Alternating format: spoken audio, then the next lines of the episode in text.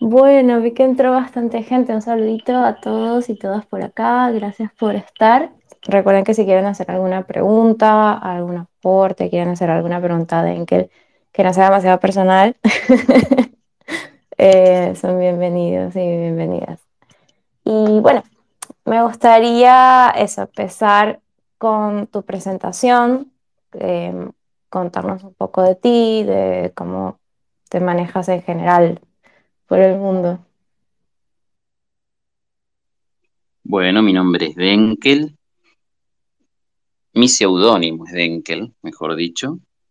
Mi nombre es David. Mm, tengo varias, actividades en este mundo al día de la fecha. Mm, mis principales actividades son ser padre, ser compañero, tratar de trabajar en arte, muy particularmente dibujando, también pintando en menor medida. Eh, tal vez a veces algunas esculturas también hago, me animo a hacer esculturas, eh, pero muy cada tanto. Mm, y también este, soy docente, doy clases de artes visuales cuando se puede y cuando no, mm, me echo también algunas cuestiones de diseño, etcétera, etcétera. Esas son mis principales actividades al día de la fecha, entre otras que tienen todavía menor importancia que estas que acabo de mencionar.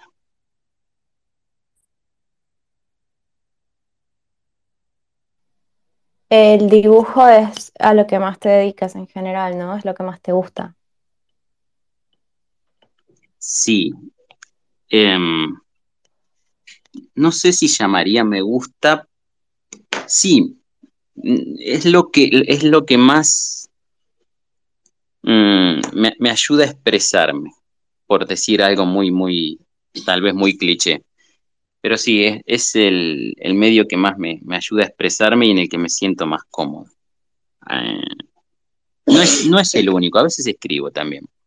Cosas que muy poca gente ve y cosas que nadie verá jamás de los jamases, espero pero mm, mi medio principal es el dibujo, es lo que más me, me ayuda a encontrar mi mejor, mi mejor versión, la mejor versión de mí, o al menos la que considero mi mejor versión. Ok, mira, estoy viendo, entré acá a tu, a tu perfil de Linktree, de Linktree, no sé cómo se dice, nunca voy a entender cómo se dice eso. Y estoy viendo que tienes em, varios trabajos, o sea, varias colecciones distintas. Y está buenísimo, o sea, siento que has estado como a full. No sabía si tenías todos estos trabajos ya desde antes o si es que has estado a full produciendo estos últimos meses. No, esa es una buena cuestión. Cuando empecé en el mundo de, del criptoarte o de los NFTs, mi, única regla para conmigo mismo fue no poner nada anterior a empezar a esto. Es decir, todo lo que vayan a ver en formato NFT mío es algo que lo hice y lo estoy haciendo ahora. Ahora me refiero a este mes, estas semanas, o sea, estoy trabajando para ello, no cosas anteriores. De hecho, mm, los dos NFTs que, que están basados en, la fotografía de, dos obras mías físicas, las hice también durante el trabajo en NFT. Es decir, todo lo que ven aquí, lo que puedan, si los que tienen ganas de verlo, es todo nuevo, entre comillas, ¿no? Y em, sí, sí, van a poder ver distintos medios expresivos en el dibujo, mm, van a ver colecciones como la de Calamín, que es por ahí más gráfica que, plástica. Van a ver trabajos en Foundation que tiene más que ver con la ilustración y esa ilustración a veces le agrego una pequeña animación si me sirve para la narrativa de la ilustración, pero, pero siempre con tono de ilustración. Después en, bueno, en OpenSea van a ver un ejercicio casi lúdico de eh, rostros y manos, que es, eh, sería como la mitad, se queda medio camino entre retrato y caricatura. Es un camino intermedio. Todo esto con mi estilo, ¿no? Todo esto que estoy nombrando. La colección en Calamín, que es más gráfica, que es más una, más, es lo más coleccionable que tengo, eh, fue basarse en el diseño de la plataforma de Calamint e imaginarme cómo sería ese, ese isotipo, esa hojita de Calamint, si fuese un bichito, un Pokémon. Y bueno, me imaginé los Calapet, que son mascotitas no oficiales de Calamint, y, y bueno, trabajé 60 ítems, hice de esa colección, de los cuales ya se han vendido en el mercado primario 45, 46, algo así no, no lo recuerdo bien. Y después está el trabajo que tengo en, en, lo que antes era Gen y que Nunc, lo que ahora es Teia, y prontamente hará alguna cosita en Object también, que eso es más, yo siempre digo que es como mi sala de juego, como mi laboratorio, ahí experimento mucho, trato de que, que sea, algo muy experimental y que no tenga tanta coherencia estética, no, no me hace falta eso. De hecho, en esa plataforma empecé. Bueno, son cosas bien diferentes todas, pero eh, según tengo entendido, todas tienen mi estilo. Se nota claramente que lo hice yo. No así me dice la gente que me quiere, no sé. Sí, sí, o sea, bueno, de hecho yo quería como pasar a preguntarte cómo habías llegado al mundo de los NFTs, pero en realidad creo que es mucho más interesante saber cómo llegaste a, encontrar ese estilo, ¿no? O sea, cuál fue tu camino artístico y qué te llevó a decidir tener siempre ese estilo, porque haces cosas muy diferentes. Por ejemplo, esta colección de Calamid, que ahora estoy intentando opinarla mientras te escucho, em, es muy diferente con respecto a otras obras que tienes. Sin embargo, las líneas son muy, son muy las mismas, ¿no? O sea, es el mismo estilo. Y está buenísimo que hayas podido lograr eso porque sé que muchas personas como artistas pelean, ¿no? Por encontrar ese estilo, eh, o su estilo más bien personal. Entonces, me parece que es súper interesante si quieres contar cómo fue ese proceso. Sí. Mm, primero, una cuestión más general tiene que ver con, con el contexto y sociocultural en el que nazco, que me toca ser una persona que desde muy temprana edad le gusta mucho el dibujo y, que le interesa trabajar con sus dibujos en, Argentina. Eh, nací en el sur de Buenos Aires y ahora hace varios años, 15, 16, no me acuerdo cuánto, que estoy viviendo en Entre Ríos y que formé mi familia ahí. Eh, no obstante, ser dibujante o querer ser dibujante, ilustrador y ser argentino, mm, desde siempre te obliga a, a, saber dibujar todo, a tener que dibujar todo. No, no puedes es decir, bueno, yo soy un ilustrador que solo, podés, podés decir, soy un ilustrador argentino que solo hace, uh, no sé, tapas de, discos, o soy un dibujante argentino que solo hace historietas. Ah, bueno, entre paréntesis, el dibujante historieta es uno de los dibujantes más completos que hay, eh, esto a juicio personal, ¿no?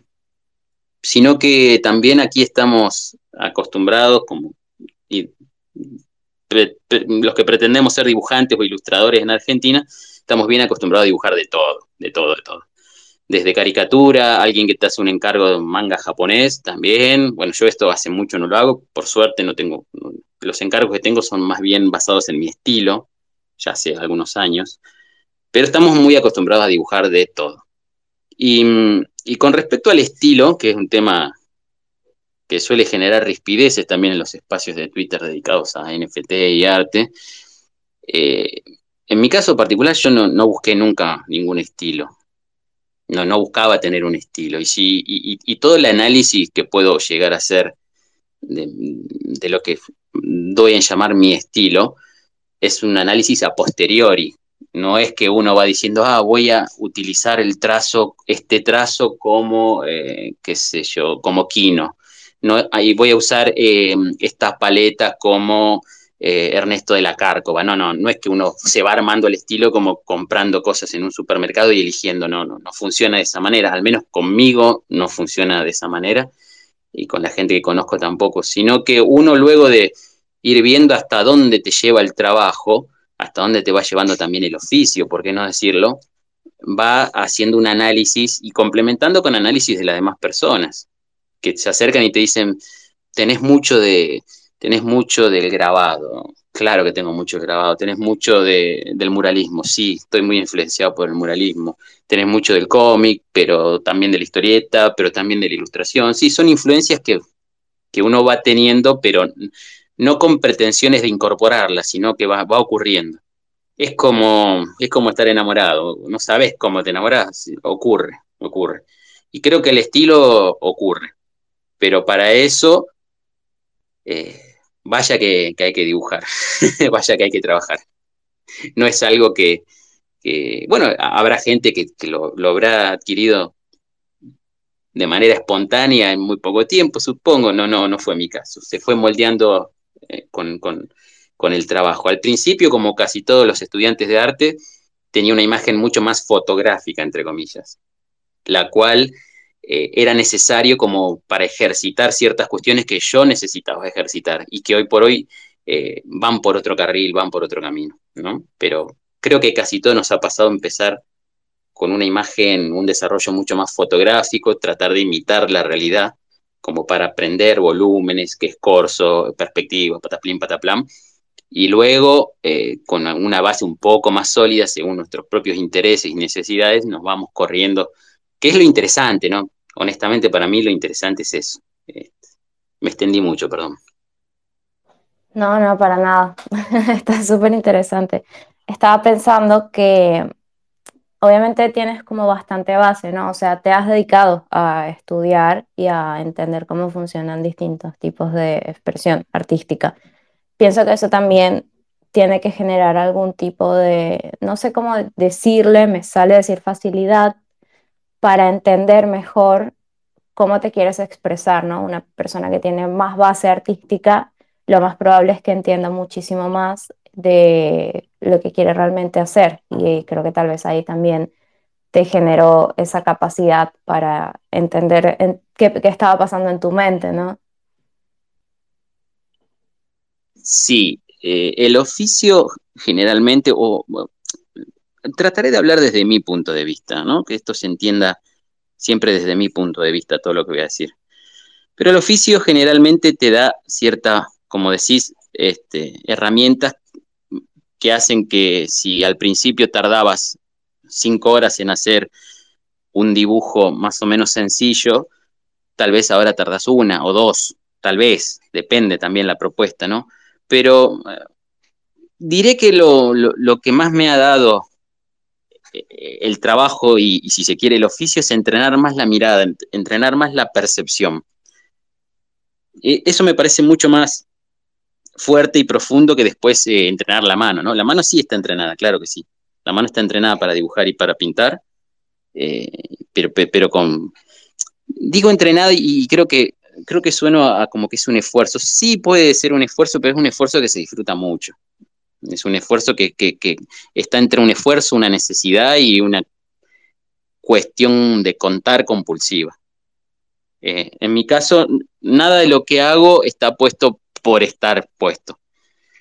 Eh, tiene todo un detrás, una, historia detrás o un símbolo detrás, de los cuales poco y nada me gusta hablar, pero el mundo de los NFT me ha obligado a hablar un poco de, de, qué diablos estoy tratando de dibujar, de qué diablos estoy tratando de pintar. Pero sí, me parece que lo que más da el oficio es el entrenamiento en el ojo. Entonces por ahí ves una imagen que hizo un colega y ya eh, mentalmente, rápidamente te imaginas cómo la fue haciendo, cómo la fue construyendo, qué, herramientas usó. Y eso luego para uno mismo eh, trabajar da, da, da, herramientas, da facilidad, hace, enriquece, enriquece la narrativa, enriquece la construcción claramente lo enriquece. Es muy parecido a cualquier otra actividad humana, realmente. No es que quiero mm, sacarle toda la mística que pueda llegar a tener el trabajo en arte, pero pasa lo mismo que cualquier otra uh, actividad humana. Uno va aprendiendo, va entendiendo, va desarrollando mm, ciertas, ciertas capacidades, ciertas facilidades, si se quiere también, pero también se van complejizando los intereses y se van complejizando las formas de contar. Eh, los dibujos que puedan ver ahora, que hago en el mundo NFT, que no es lo mismo que los dibujos que hago en el mundo virtual, eso, en el mundo analógico, tradicional, voy a usar esa palabra por comodidad, no es lo mismo porque para empezar los, los soportes son totalmente distintos y yo lo entiendo de esa manera. Que eh, dicho sea de paso, eso lo vamos a hablar posiblemente la semana que viene en un espacio con Susana, que, que, está aquí abajo, que le mando un, gran cariño. Vamos a hablar sobre soportes en el arte tradicional y, en el arte digital, ¿no? Eh, lo cual es bien distinto y, nos obliga a repensar muchas cosas. Bueno, eh, hecha, hecha, esta salvedad, mmm, es más fácil adecuarse a las cosas cuando tenés cierto oficio. Un ejemplo sencillo de esto es cuando compré la tableta digitalizadora Wacom, ¿no? Eh, todos me decían, y te vas a tener que acostumbrar, te vas a tener que acostumbrar. Y tengo que ser absolutamente sincero, me acostumbré rapidísimo. En dos días ya estaba dibujando como si fuese una hoja. Eh, la verdad, pero no es, por, no es un gesto de soberbia, es que eh, al estar más entrenado, el músculo, si se quiere, las cosas este, por ahí después las, comprendes con, cierta sencillez. No sé si me explico bien. Es decir, si vos nunca manejaste un, auto y te ponen a manejar una Ferrari, va a ser una experiencia. Pero si vos manejaste un Fiat 600, después manejaste un Fiat 147, pasaste a un Renault 12, bueno, medio que, que, vas agarrando la mano, te tenés que acostumbrar al auto nuevo, a, cómo manejar el auto nuevo, pero tardás mucho menos que si estás aprendiendo de cero, ¿no? Eso es, es. Por eso, por eso quiero llevar esto a cualquier otra actividad humana. no, es tan místico como parece para mí. Claro, sí, no, tiene sentido. O sea, quieras o no la costumbre y los hábitos es lo que nos va a hacer más fácil después tener otro hábito, otra costumbre, aprender mucho más rápido algo, es todo parte de un proceso, ¿no? Y la mente, como tú dices, el músculo de la mano también se correlaciona con el músculo de la mente que se va acostumbrando a ciertos procesos y bueno, las cosas de cierta forma se pueden hacer un poco más fáciles o más llevaderas, ¿no? Eh, tengo una pregunta y es que estoy buscando por todos lados las ilustraciones de Castañeda y no las encuentro eh, no están más o directamente nunca fueron NFT? No, sí, sí, sí, está en Foundation, pero no está en las dos galerías. Porque Foundation, cuando yo la mintié, eh, Foundation no tenía esas, esos álbumes, galerías. Entonces, mm, a ver, ya abro. Debería estar en la pestaña que dice, ya te digo, Created. Hay una okay. pestaña que dice Created y ahí está el tonal. El, la ilustración de, del querido don Juan Matus. Sí, sí, sí, una genialidad. Sí, esta fue la primera obra que vi tuya y fue como, no, una locura. Para quien no lo sepa, bueno, soy muy fan de Castaneda. Eh, no he leído todos los libros, pero ojalá algún día. Y esta ilustración a mí me pareció impresionante. Y enseguida la, le agarré, viste, el, ya está, es, es, Don Juan o es Castañeda o alguno de estos. Está muy buena.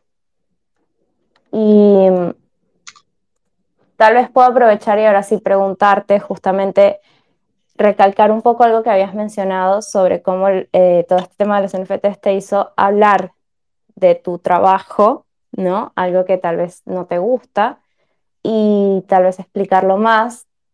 Y creo que eso está un poco relacionado a justamente cómo llegaste al mundo de Web3 y a los NFTs y cómo ha sido esa experiencia. Sí, sí, sí.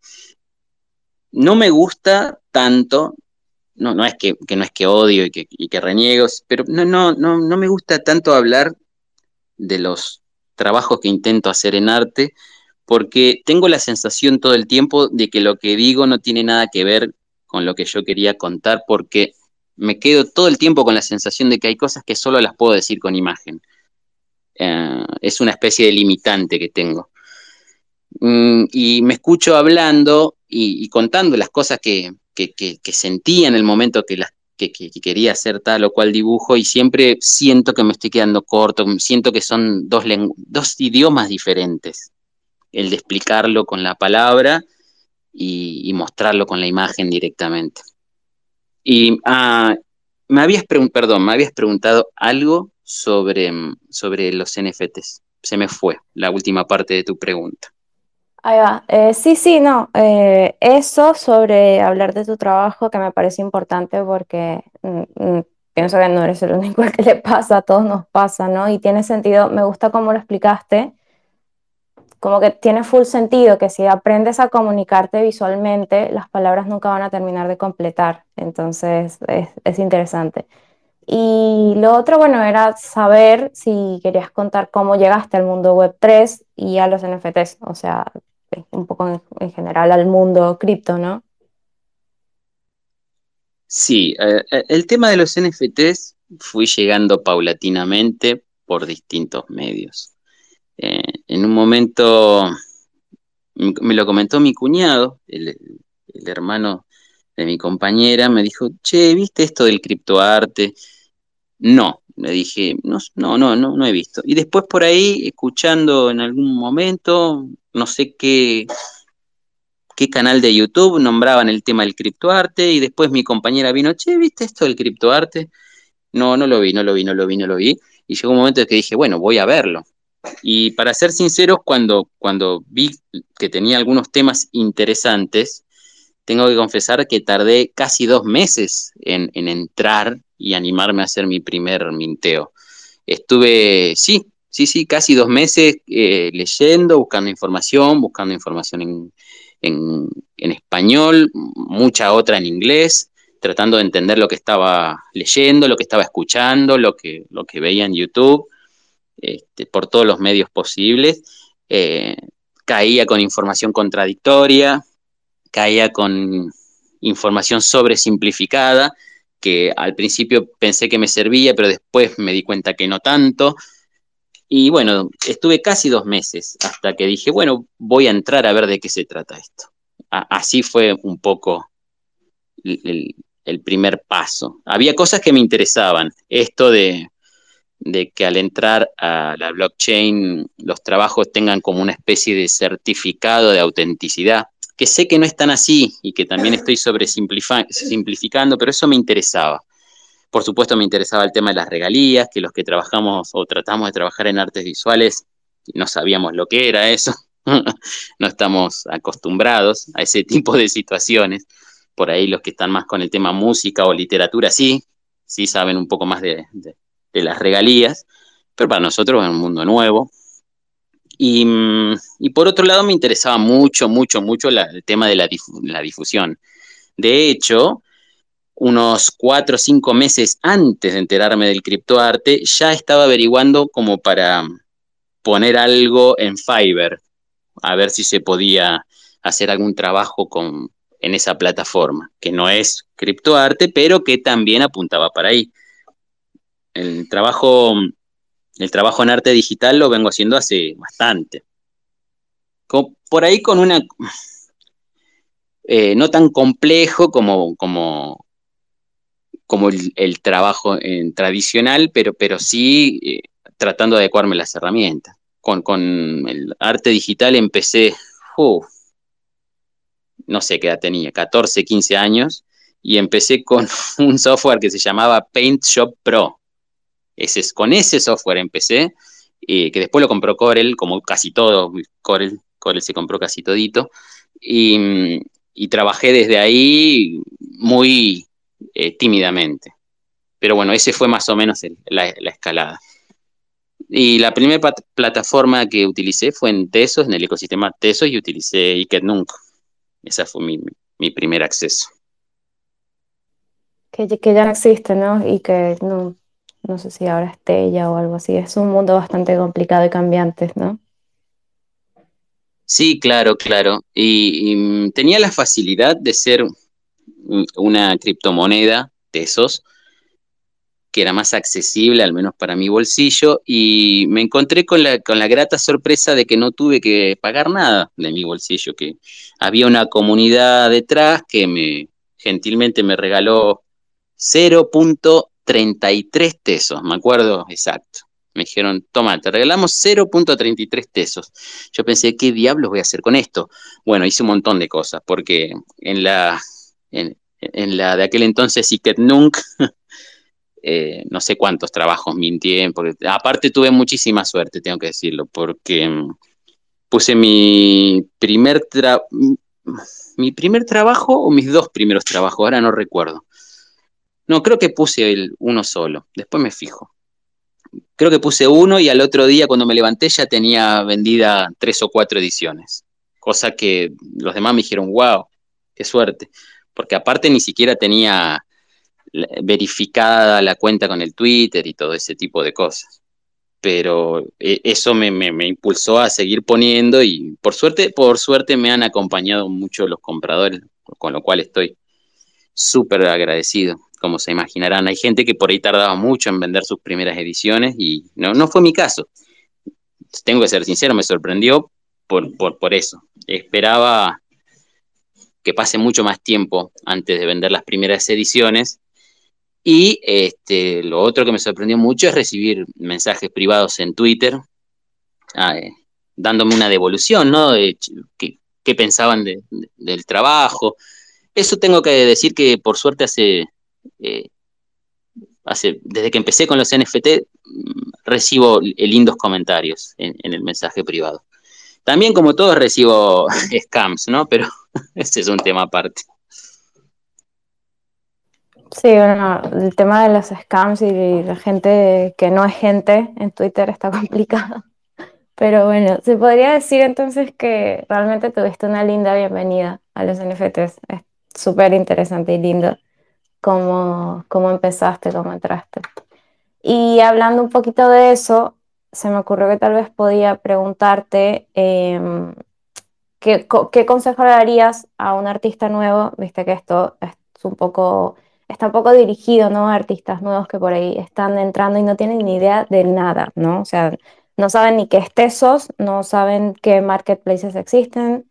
Entonces, ¿qué consejo le darías en base a tu experiencia o, o directamente si es la misma me enredé, ok. Eh, si les dirías que hicieran el mismo proceso que hiciste tú de empezar por ahí en Tesos o de empezar en otro market, ¿Cuál sería ahora mismo el consejo que le darías a un artista referente a eso, ¿no? A cómo empezar. Está muy bien.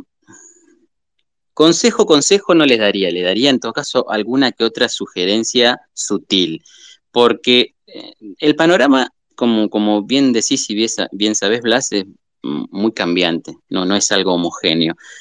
Pero más allá de eso, mi sugerencia sería eh, en este otro aspecto, ¿dónde enfocarse? Tener en claro qué es lo que uno, dónde se quiere enfocar uno. Eso me parece que es una sugerencia interesante en, este aspecto. Em, quiero trabajar mm, imágenes uno a uno, esas imágenes van a tener una temática común, no van a tener una temática común, van a ser una, una, secuencia particular, van a ser imágenes eh, que me vayan saliendo aleatoria, quiero hacer una colección, quiero en esa colección ofrecer utilidades, tener bien en claro eso, tener bien en claro eso al principio. Y después, mm, según eso, focalizarse, según para, para, dónde quiero disparar, a qué, público quiero apuntar, tener este, bien en claro qué estoy dispuesto a hacer y qué no, para empezar y en el sentido de, ¿estoy dispuesto a estar las 24 horas comunicado con, mi, con mis dispositivos móviles o no? ¿Estoy dispuesto a, sacrificar, entre comillas, tiempo que yo utilizaba para el ocio o para compartir en familia, con amigos o no? Entonces, el proyecto, la mirada que tenga de los NFT, armarlo en ese sentido. Hasta dónde yo en este momento que voy a empezar en los NFT quiero este, quiero utilizar mi tiempo y hasta dónde no, qué cosas quiero conservar. Una vez hecho esto, si por ejemplo les interesa trabajar uno a uno, una vez este, establecido esto, les interesa trabajar uno a uno, o les interesa trabajar una cuestión más que, que, que, le dé prioridad a la estética, mm, sería una sugerencia amable, sería concentrarse en mejorar la estética más que en, los otros, en las otras cosas, ¿no? Eh, esto lo simplificó muy bien el amigo Rey, que, dijo, tu mejor chileo es mejorar tu arte. O sea, tu mejor difusión es mejorar vos cada día más. Lo demás es, es, son segundas o terceras cosas. Estoy muy de acuerdo con eso, estoy muy de acuerdo con eso. Creo que es una sugerencia interesante. Y, y por ahí, a ver, eh, la, información es un tema, es un tema complejo, ¿no? Eh, porque entras a, espacios donde los que organizan tienen una mirada más bien de las finanzas y te van a decir una cosa, van a tener una perspectiva en general, bastante difundida.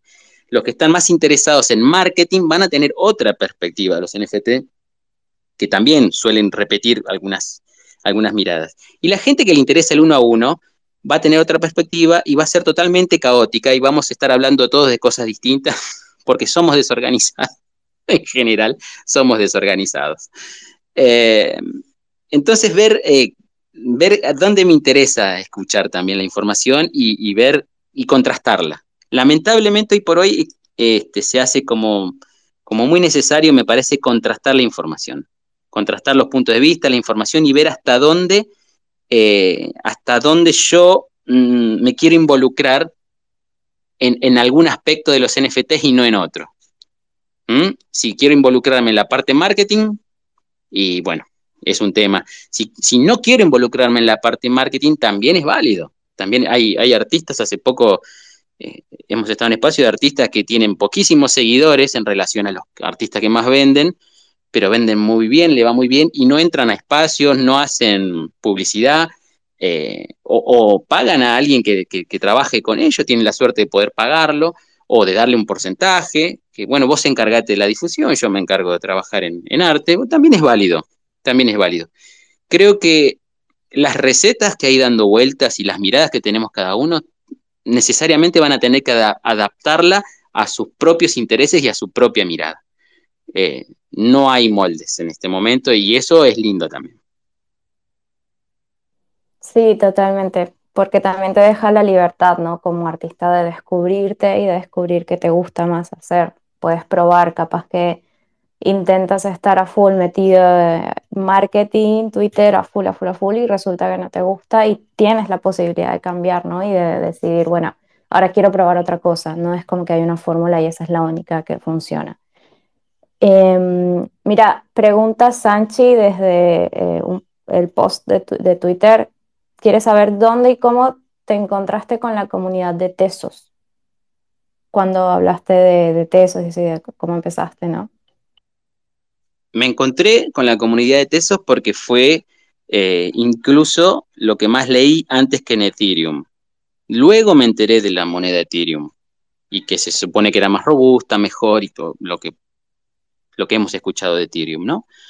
Eh, porque fue leer la primer criptomoneda que leí y eso me llevó a ver videos específicos en YouTube y a ver este, sitios específicos sobre Tesos. Fue de casualidad, fue poner criptomoneda, Tesos, apareció Tesos. Eh, me, causaba gracia que se parezca a pesos, los pesos argentinos, a la moneda argentina. Decía, ah, mira vos, este. Es como un guiño. Después me di cuenta que no era ningún guiño. Em, y ahí caí con el video de un muchacho, youtuber también argentino, capaz que se enoja si se le dice youtuber este muchacho. Ya me, em, Tomás García, Tomás García, me, acordé justo, mira. Tomás García, que hablaba de esto y hablaba de la comunidad de Iket Nunk. Y contrastando con algunos videos que vi españoles de un muchacho que, ahí sí no me voy a no, no me voy a acordar cómo se llama, que, tenía un canal de, YouTube donde hablaba más de Mintable y de OpenSea.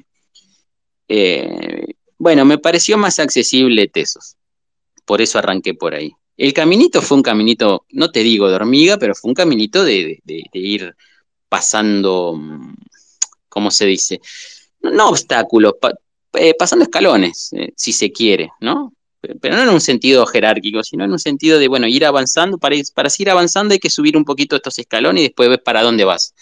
Y esos escalones fueron empezar en tesos, eh, ir juntando tesos, tesitos, que le decimos cariñosamente, hasta tener un, ahorrito que decir, bueno, los cambio, los transformo en Ethereum y los transformo en Ethereum y entro en OpenSea En OpenSea me fue muy bien con una colección que hice, que, que, técnicamente tampoco es una colección, sería una serie. Y, y después, bueno, eh, un coleccionista, sin que yo le pida y sin que yo conozca nada, me dijo, vos estás en Foundation, coleccionista anglo. Vos estás en Foundation, no. Bueno, ahora sí. Y me mandó una invitación, yo ni sabía lo que era, así que después empecé en Foundation y todo se fue dando así, de esa manera. La verdad que se fue dando muy orgánico. Si yo lo planeaba, creo que no me iba a salir tan bien, honestamente. Fue muy, eh, genuino, entre comillas. Eh, pero también tengo que admitir que estaba más preocupado por dibujar mejor digitalmente que por alguna estrategia de llegada. Tengo que ser honesto con eso. Y tuve la suerte de, de, de que al principio tenía varios coleccionistas anglo que les interesaba mi trabajo, que me han hecho encargos, que he hecho trabajos derivativos también. Otros me han bloqueado. Hay coleccionistas anglo que me han bloqueado cuando vieron que entraba a otra plataforma que no era la que ellos me compraban. ¿Por qué? No hay por qué, como diría el meme, no hay por qué. No sé, pero bueno, eh, tú, como todo, una de cal y una de arena, cosas buenas y cosas no tan buenas. Sí, es lo que tiene Twitter, ¿no? Hay gente que es muy extremista. es raro igual, ¿viste? Pero bueno. Eh, mira, me gustó una cosa que mencionaste antes, que cuando estábamos hablando de tu trabajo y mencionaste que creo que en Hikennun o ahora mismo en Object es la plataforma que usas eh, sobre todo para probar, ¿no? Para improvisar un poco e ir trabajando tu arte de distintas formas sin esa presión de tener como una colección o tal vez saliendo del concepto del estilo, un estilo, ¿no? Pienso que está bueno porque te da como una libertad también justamente de experimentar y es una forma de continuar disfrutando ¿no? de este proceso y no, no mantenerse tanto dentro de la estructura. Eh, sí, quería agradecer a todos los que están por acá escuchando y no sé si viste, tenemos un montón de gente, eh, gracias. Si alguien quiere hacer una pregunta, subir a comentar algo, hacer alguna pregunta a Denkel de algo, eh, más que bienvenidos, bienvenidas. Y ahora te pregunto, que ¿hacemos sorteo? Y así ya lo voy publicando. Está ya minteada, aparentemente, la, la, piecita. Tengo cuatro ediciones para sortear entre esta gente linda que está acá.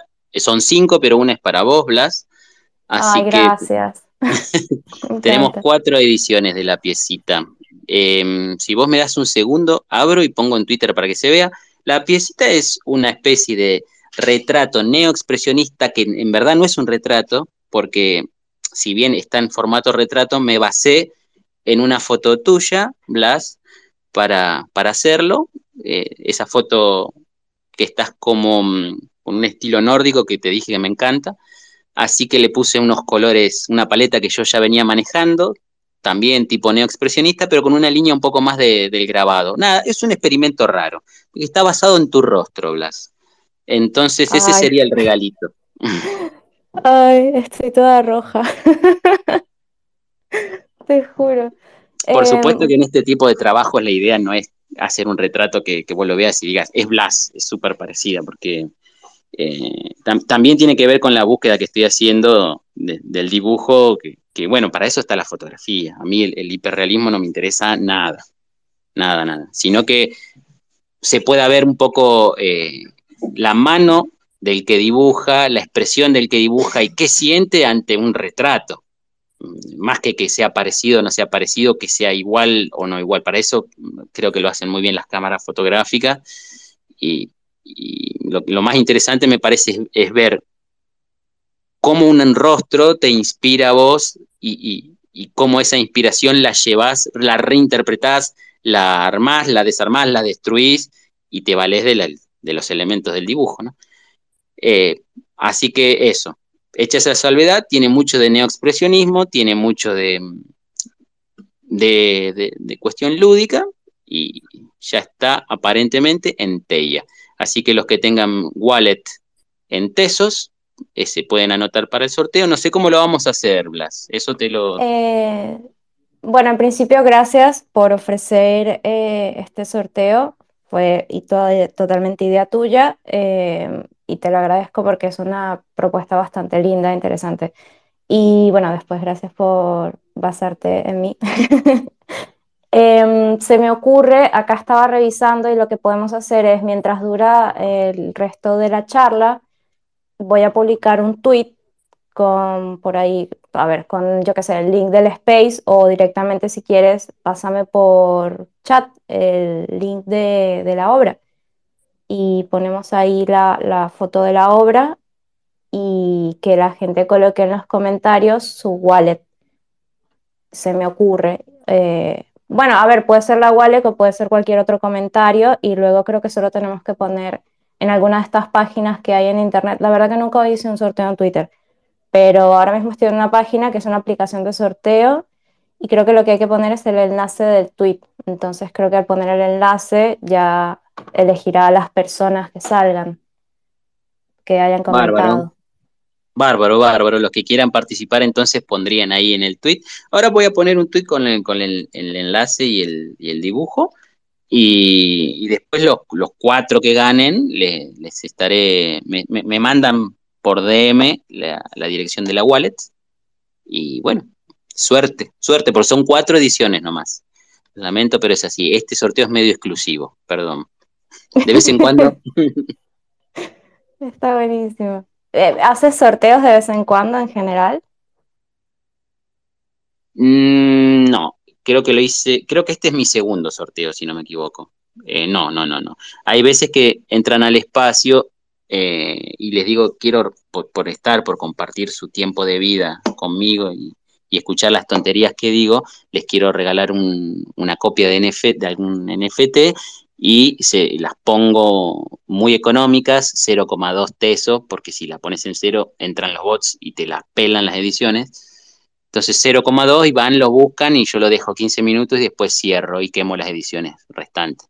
Pero esto me parecía hacerlo como un poquito más íntimo, más entre amigos, hacer un, un sorteo. La, la, gente que estoy viendo acá, toda gente que, que en su gran mayoría, casi todos, siempre están acompañando, siempre están aportando, entonces también es, es, eh, es lindo mm, esto, un gesto nomás, un, una caricia. No, está muy lindo, de verdad que sí, muchas gracias. Eh, bueno, si quieres hagamos eso entonces. Cuando quieras me pasas la, o yo la busco en, en, en es, y, y, hacemos el post. Y mientras tanto, seguimos. Eh, me gustaría tal vez preguntarte, justo hablaste de eh, ay, para, déjame recapitular un momento. Mi mente va a 2000 por hora. Eh, ok, hablaste sobre mejorar el arte, ¿no? O sea, como artista, uno de los procesos casi de promoción es mostrar esa mejoría, ¿no? Ese interés por cada vez ser mejor en el tipo de arte al que te dediques, ¿no? A mí eso me parece totalmente ideal, porque, bueno, es parte justamente de dedicarse a algo, ¿no? Quieres ser mejor cada día quieres aprender a cómo llevarlo al siguiente nivel y aprender a comunicar tu mente con lo que estás plasmando en papel o en digital o en música o lo que sea. Entonces me da curiosidad saber qué tipo de arte como observador y también como coleccionista eh, te llama más la atención. Ah, qué pregunta, qué pregunta, súper interesante. Ahí, antes que nada, te etiqueté en, en, en Helpers se sortean cuatro ediciones, bueno, ahí está el, el, el, enlace también arriba en Tella y ahí está la imagen para que te des una idea. Eh, sí, le hice una mirada y un rostro duro ¿eh? a, la imagen inspirada en tu foto. Le puse más mandíbula de lo que tenés, le cambié bastante la nariz, pero quería que tenga una... Quería tomar tus facciones y agregarle algo del estereotipo de las facciones nórdicas estaba que le agregaba barba, pero dije no, se va a enojar Blas si le agrego barba. No, olvídate, un sueño mío siempre ha sido tener barba, o sea. bueno, y vol volviendo, a la, volviendo a la pregunta, Blas, para no desviarme, perdón, perdón. Eh, a mí me interesa mucho la imagen y el arte que primero que yo lo considere arte y después que, que, que, nunca pierda de vista lo humano que nunca, que esté muy presente lo humano, muy, muy, muy presente. Si es fotografía, que, que, se note que la persona que tomó la fotografía en ese momento eh, estaba interesado en algo, en algo que, que, lo conmovió, que le tocó una fibra sensible. No que sea una fotografía por ahí, no, que con el respeto que me merecen, eh, una fotografía de cumpleaños de 15, sino que profundice un poco más la temática, que profundice un poco más hacia, este, hacia lo humano, ¿no? Eh, no estoy diciendo que la fotografía de cumpleaños 15 sean menos o más, estoy diciendo lo que a mí me interesa, ¿no? Quiero dejar bien claro esto. Eh, y en dibujo, bueno, es un tema, es un tema ríspido porque eh, en dibujo me, me, me interesa mucho los trabajos que me conmueven desde ahí mismo, desde lo humano, desde, desde que se vea el pulso de la persona que dibujó, que se vea las intenciones, que se vea la reinterpretación que hizo. Este, no tanto que, porque lo he visto también, y bueno, es una opción como cualquier otra, agarrar una fotografía, remarcarle las líneas principales y luego agregarle alguna textura. Está bien, no está mal, pero eso realmente no es algo que a mí particularmente me interesa. A mí me interesa que, que se vea mucho el estilo de, del dibujante o de la dibujante que las hay y hay muchísimos por suerte y de muy buena calidad, y, que se note exactamente qué me está queriendo contar con el dibujo, que yo no que, eh, que tenga una narrativa contundente. ¿Puede utilizar símbolos muy crípticos como lo hace Magic Boom, por ejemplo? Sí, claro, claro. Y me gusta esos símbolos descifrarlos yo, armarme yo la historia ver sus trabajos y sentir lo que están sintiendo, conmoverme y que no me interesa tanto que me cuenten después. ¿Qué, quisiste contar acá? No me interesa, déjame que me quede con lo que yo me armé, porque a mí me, eh, lo que vivencié cuando vi tu trabajo, que, que déjame con, con, la historia que, que, yo me armé, que, con lo que yo sentí y no me, no me cuentes más detalles. Eso me claro, interesa. Por eso, por eso tampoco te gusta mucho eh, hablar tú de los detalles de tu obra, porque vas por ese lado. Es como tu forma de observación y de comunicación, ¿no? Con el, con el arte. Sí, sí, sí, tal cual, tal cual, tal cual. Y en, me pasa lo mismo en casi todas las disciplinas, ¿no? Escultura, pintura. Eh, me gusta muchísimo el grabado, como se ve, me gustan muchísimo las esculturas también, me gusta muchísimo, muchísimo, y le tengo muchísimo respeto a la cerámica eh, sobre todo la cerámica que, de nuevo, que muestra lo humano, que, muestra, que se ven las huellas digitales del que las hizo, que se ven las, entre comillas, imperfecciones, pero que, se, que esa cerámica que parece que te estuviesen hablando, que parece que tuviesen vida, que tuviesen alma, eh, más allá de que sir, sirvan o no para algo, si son utilitarias o no, eso me parece que, al menos en el tema cerámica, lo, lo dejo en muy segundo o tercer plano. Este, hay piezas que, que son totalmente conmovedoras en cerámica cuando él o la artista son buenos y, ya me deja de importar si sirven para algo o no, si tienen utilidad o no, porque te desborda la estética, te, te desborda la, la... Iba a decir la belleza, pero sería muy torpe de mi parte decir la belleza, eh, la emoción, la emoción de la pieza. Pido eso, pido que si es una pintura abstracta, que, me muestre cómo estaba ese ser humano que hizo la pintura abstracta. Quiero que ponga, no solamente que ponga el cerebro para una buena composición, para, para una buena terminación, sino que ponga también las tripas, que me cuente eh, qué, qué, emoción está pasando ahí, qué, qué emoción atraviesa. Y, y por ahí, de tanto mirar, de tanto consumir, el ojo se acostumbra y enseguida uno va notando cuando esas cosas se notan. Es muy difícil explicarlo.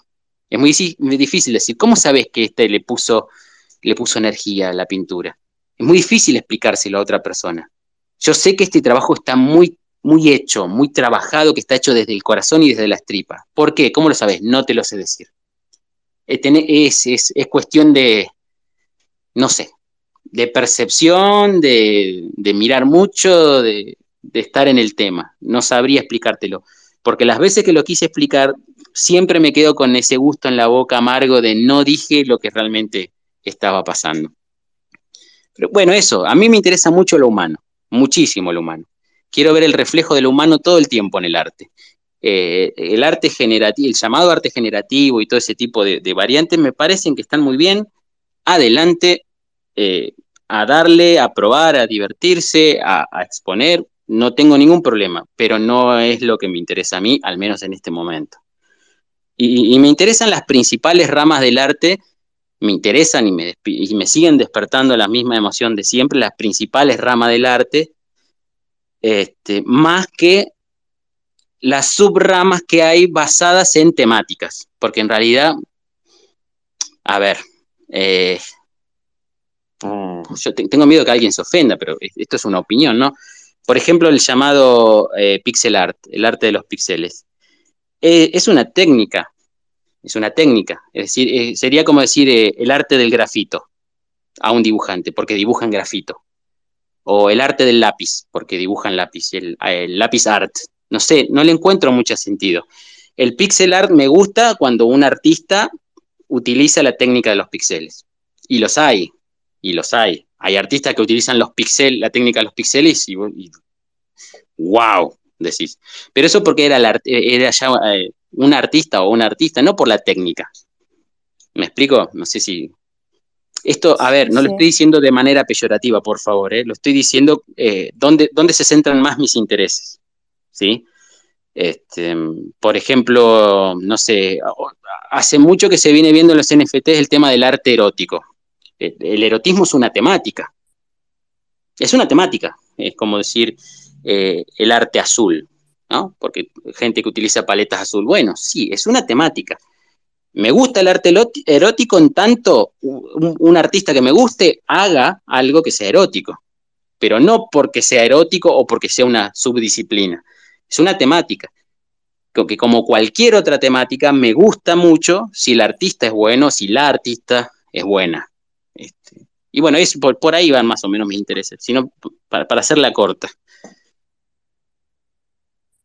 Bueno, justo hablando, hablaste del pixelar y yo llevo una época de estar full apreciativa del pixelar porque hay gente que hace unas cosas que te vuelan la cabeza y es como, wow, o sea, eh, me encanta porque, no sé, el pixelar tiene como ese, ese encantito, ¿no? De, de, obra como que es antigua y a la vez es moderna, no sé. Eh, yo realmente estoy bastante de acuerdo con lo que comentas porque al final es como tú dices, es una opinión y bueno, cada quien tiene distintos, distintas formas justamente de comunicarse con el arte. Eh, sí, a veces, perdóname, a veces me ha pasado sí, que sí. me preguntan, ¿a vos te gusta el 3D? Y es una pregunta que para mí no tiene sentido, honestamente, porque la respuesta sería, mostrame qué artista que hace 3D me gusta. El 3D es un medio extraordinario, pero eh, no, no define es como, es como que me preguntes, ¿te gusta el dibujo? Sí, me gusta el dibujo en tanto que trato de hacerlo, pero no me gustan todos los dibujantes. No me gustan todos. Eh, Nick no me gusta, por ejemplo. Total, no me va a escuchar. No me gusta lo que hace, no me gusta como plagia, no me gusta nada de lo que hace. pero otro dibujante como Kino, que es mi, gran maestro, es mi gran, no porque, no porque lo haya conocido, por favor, es mi maestro sin que él sepa que, que fue mi maestro este, pero eh, las disciplinas, ir intercambiando interdisciplina, bueno, necesito, necesito ver más al artista que a la disciplina. Hay artistas que lo hacen. Eh, a ver, voy a ser, voy a, sigo siendo polémico. A mí me gusta mucho más Dalí como dibujante que como pintor. No me, no me, no, no me, no me maten, no me tiren con nada. Este, esto, eso no significa nada. No significa nada. Hay pinturas de Dalí que son extraordinarias y otras que no como todos, como todos, ¿no? Hay, eh, me gusta el muralismo mexicano, sí, algunos muralistas mexicanos. Siqueiro me gusta muchísimo. No todas sus piezas, por supuesto. Hay algunas piezas y quiero que mmm, no tanto, no tanto. Pero no por eso este, desvalorizar ni el trabajo de él ni, de, ni, ni, del movimiento. Por favor, eso que quede bien, bien claro, ¿no? Claro, es que hay que saber hay que saber ser una persona eh, separadora. hay que saber separar una cosa de otra, ¿no? Separar el arte del artista, saber cuándo apreciar una cosa y cuándo otra.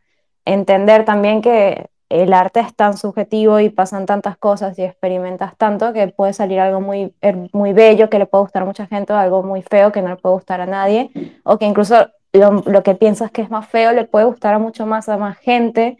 Es como fluye muchísimo y cada quien tiene su opinión y bueno, yo creo que eso también es lo que hace que dé que genere tanta polémica, ¿no? Porque funciona igual que los NFTs y que el mundo cripto. No hay una fórmula en el arte. Pueden haber técnicas, pueden haber estructuras y, y cursos y, bueno, tú mismo das clases, pero después cada quien empieza a formar su propia opinión y su propio estilo y la forma en que se comunica y es, es impresionante, o sea, porque no, no termina nunca y lo mejor que puedes hacer es separarte de lo que es una opinión negativa que va a hacer daño, ¿no? Como lo es tipo algunas críticas que no, no tienen sentido, son críticas que directamente van a hacer daño, ¿no?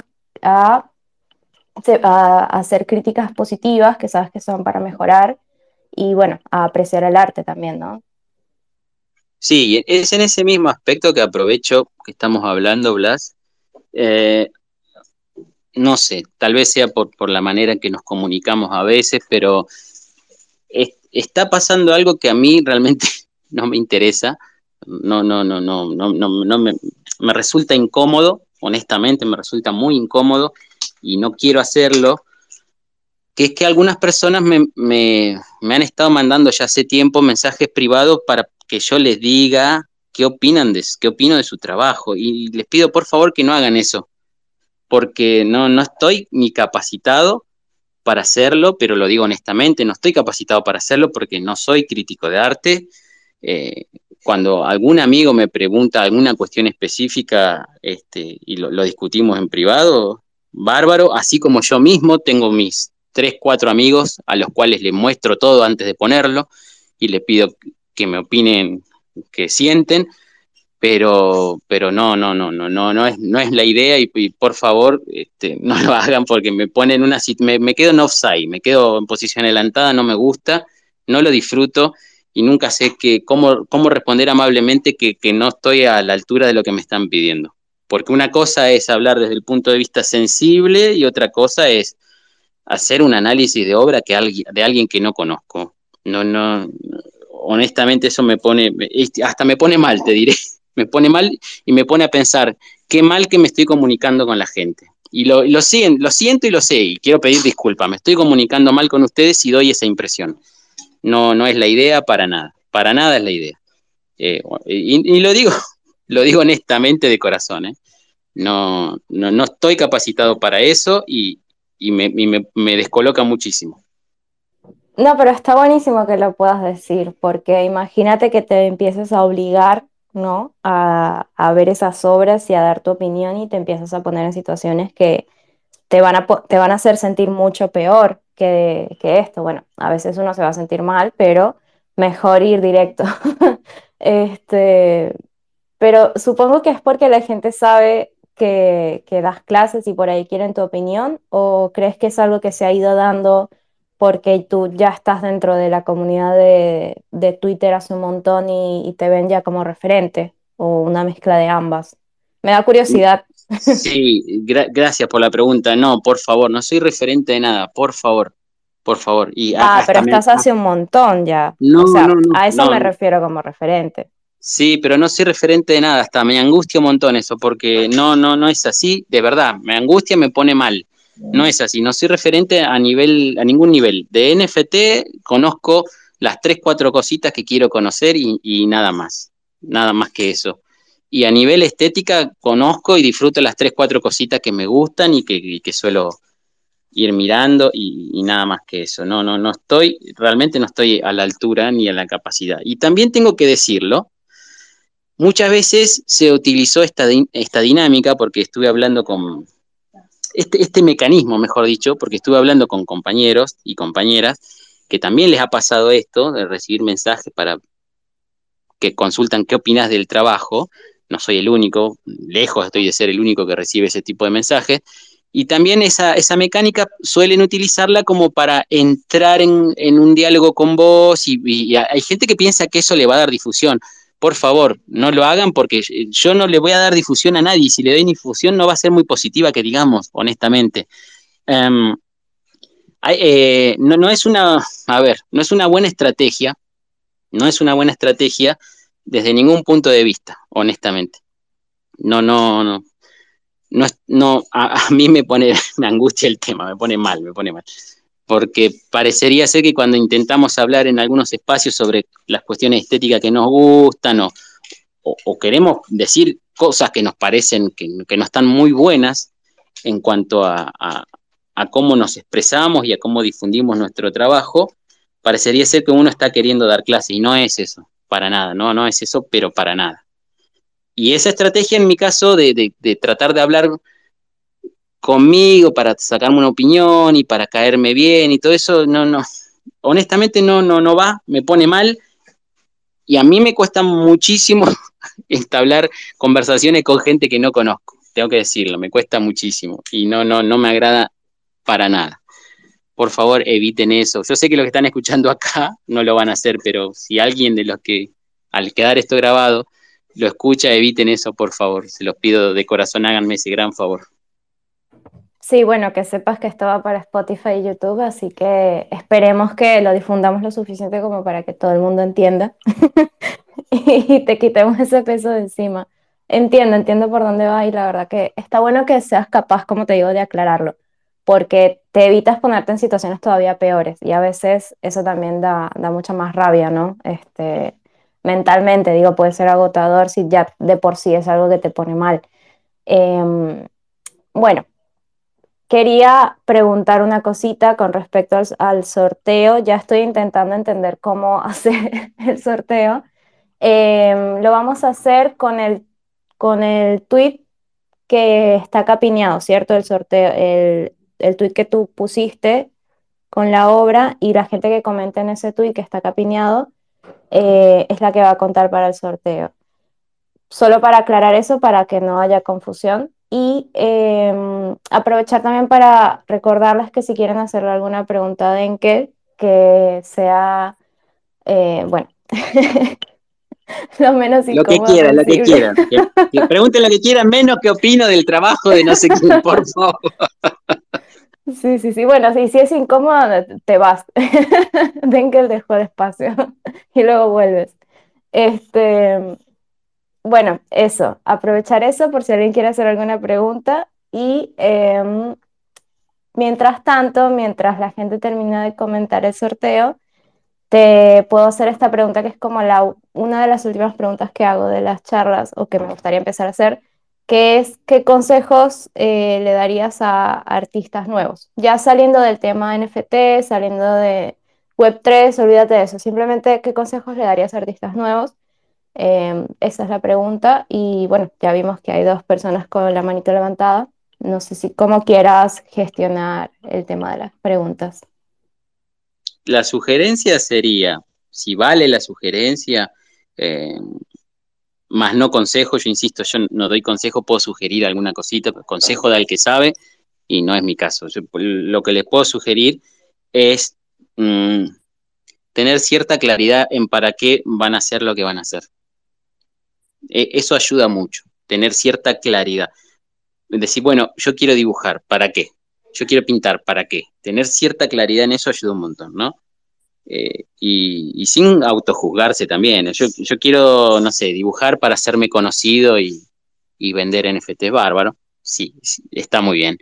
Yo quiero dibujar para expresar mis sentimientos de no sé qué, también está muy bien. Tener, tener bien en claro eh, o, no sé si bien en claro, tener cierta claridad, tener cierto camino en, por qué uno va a hacer lo que va a hacer, eh, ayuda un montón, ayuda un montón. Esto a mí me llevó, honestamente me llevó tiempo, porque cuando empecé con el dibujo fue una cosa mucho más, no sé cómo llamarlo. Esto lo hablamos con un espacio, en un espacio con, con el querido Magic Boom. Um, mi, mi, mi primer contacto fuerte con el dibujo fue cuando yo estaba en preescolar, era muy niñito.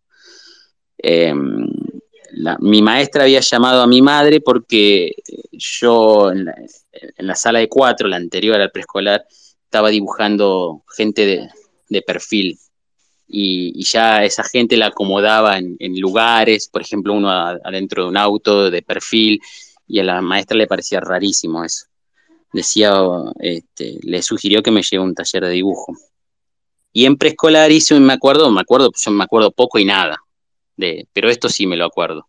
O al menos así se construyó mi, mis recuerdos.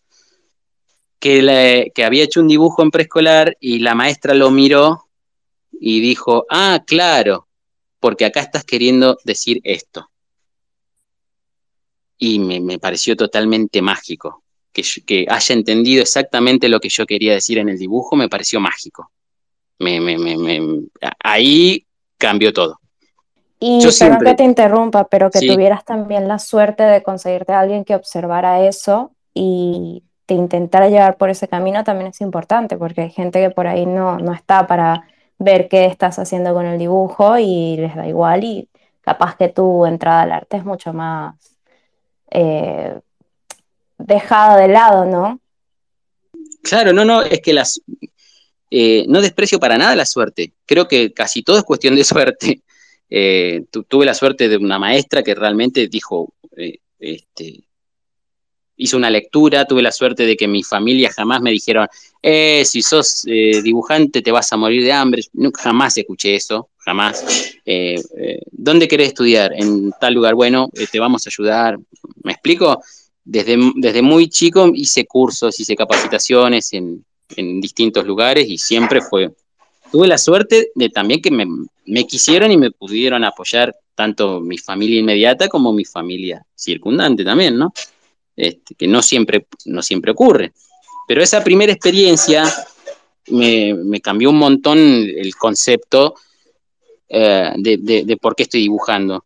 Porque ya es esa maestra, esto con una mirada adulta en retrospectiva, ¿no? Esa maestra que supo entender lo que yo dibujaba, me, me fue como, para mí en su momento fue mágico.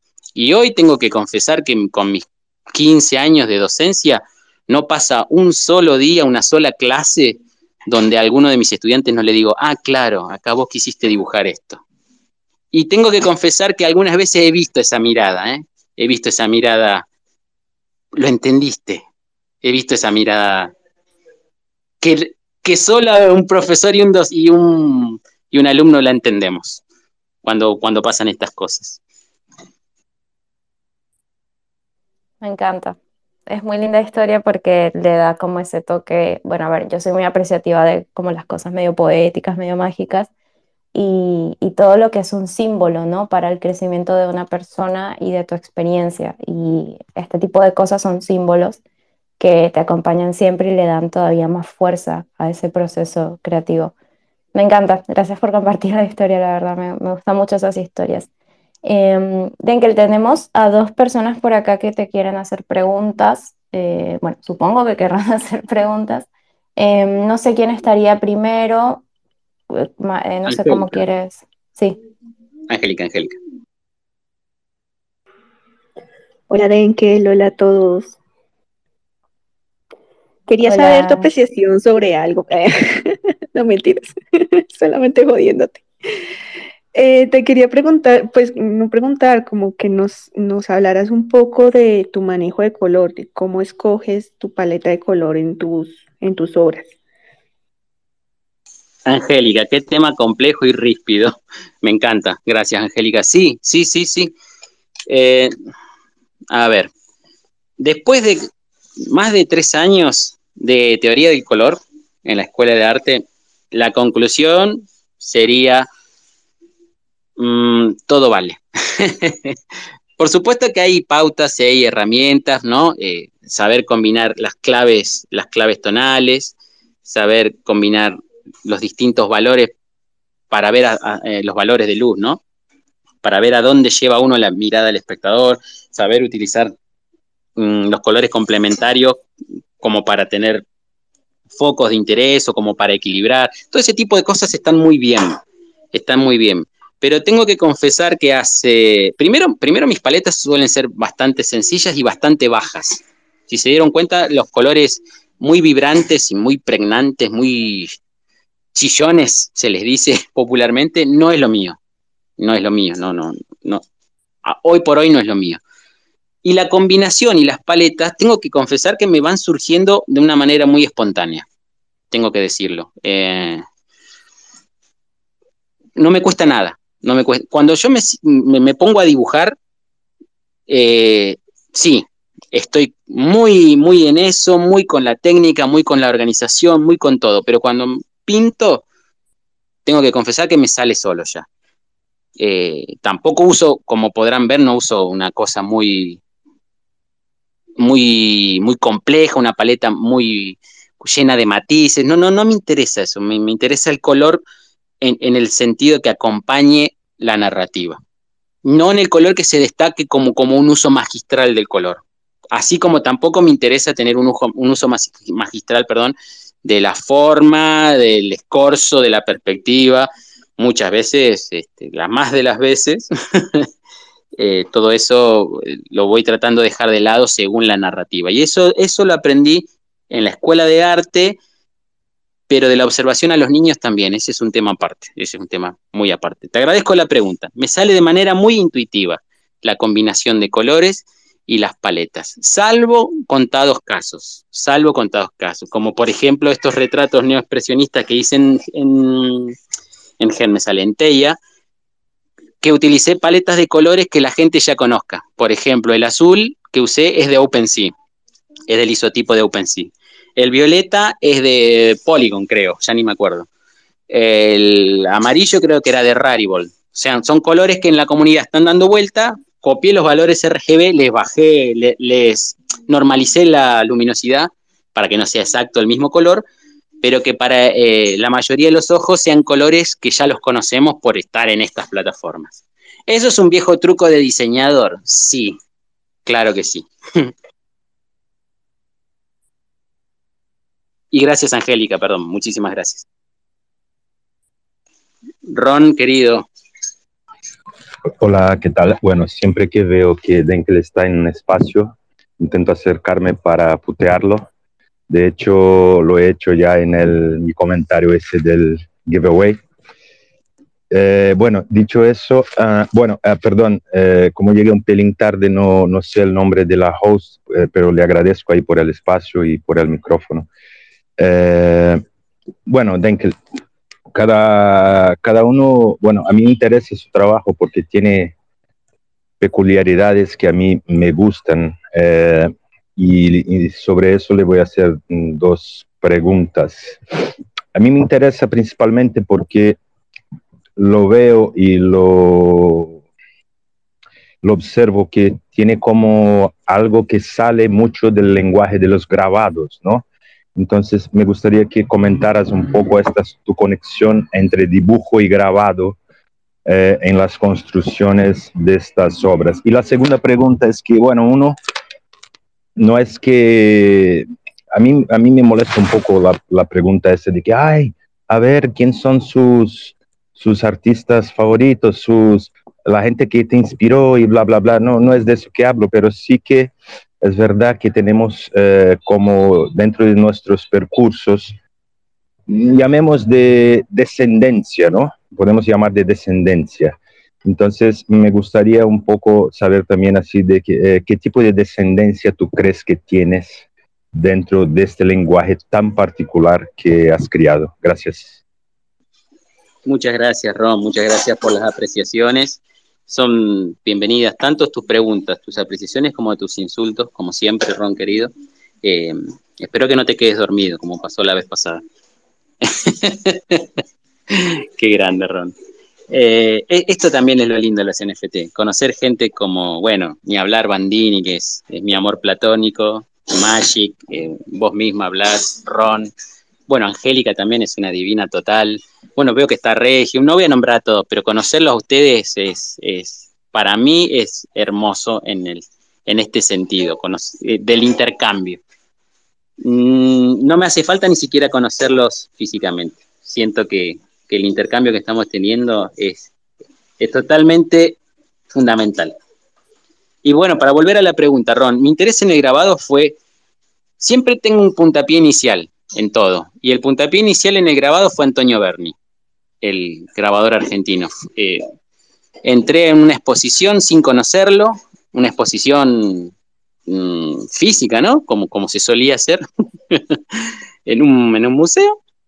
Me paré frente a una obra de Antonio Berni que mostraba muy, con una síntesis y con una magistralidad, mostraba los horrores de la guerra fue como, me, me acuerdo si me pone la piel de gallina, fue pararme enfrente de esa obra y que me broten las lágrimas. Sin, no necesité que me explique nada, no necesité saber de él, ni cuándo nació, ni qué pinceles usaba, ni qué grabados hacía, fue eh, automático.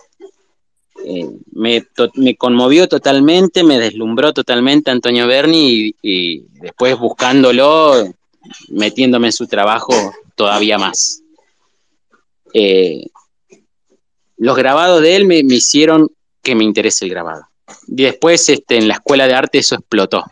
Era, tuve profesores a los cuales, y una vez más aprovecho, como hago siempre, para agradecer a la educación pública argentina por eh, haberme dado una educación tan valiosa para mí, de tanta calidad, tan, tan querible, por tener mm, los valores y los recuerdos tan, tan amados que tengo de la educación pública argentina que recibí desde jardín de infantes hasta, hasta todos mis eh, estudios terciarios e incluso eh, el tiempo que estuve en la Universidad de Buenos Aires también.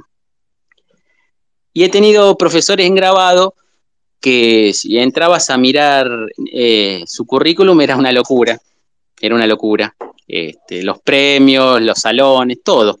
Pero aparte, que no se guardaban nada, que no se guardaba nada, que, que, compartían todo, técnica, conocimiento, que mostraban su trabajo, que aparte de dar clases hacían exposiciones, no solamente te decían esto es así, te mostraban cómo lo hacían ellos. Y eso, lo, eso fue mi primer contacto con la docencia dije, yo quiero ser un docente no que habla del arte, que también muestra lo que hace, que también le muestra los y lo hago el día de hoy. En las escuelas donde trabajo está llena de murales míos, les llevo trabajos míos, les llevo pinturas a, los, a los gurises, a los niños. Es, eso, ese tipo de, de experiencias fueron las que me llevaron al grabado. A ver, a empezar con Antonio Berni. No voy a nombrar a todos los grabadores que me influenciaron porque sería, estaríamos toda la noche. Pero eso, eso me llevó ahí. Y tener los profesores que tuve en la escuela de arte de grabado. Y tengo que confesar que no seguí la especialización de grabado solamente por una cuestión monetaria. Por eso hice mi, especialización solo en pintura. Pero si hubiese tenido los recursos, hubiese seguido también grabado. Y, ah, y, la otra pregunta, Rom, perdón, me fui mucho. ¿Cuál era la otra? Ah, y algunas influencias quería saber.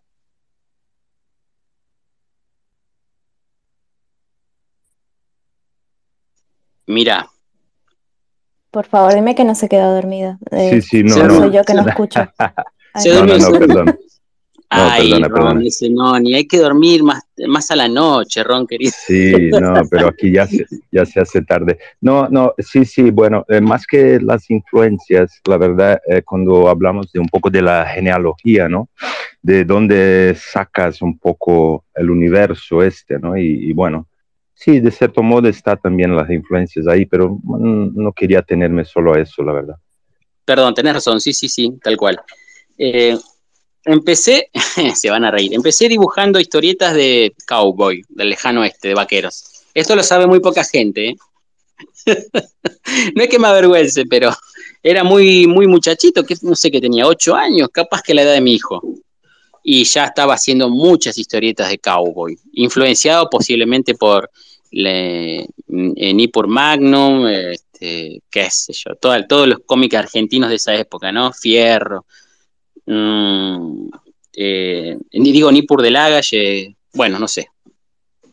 Hemos eh, estado influenciados por toda esa, gama de historietistas y de, dibujos.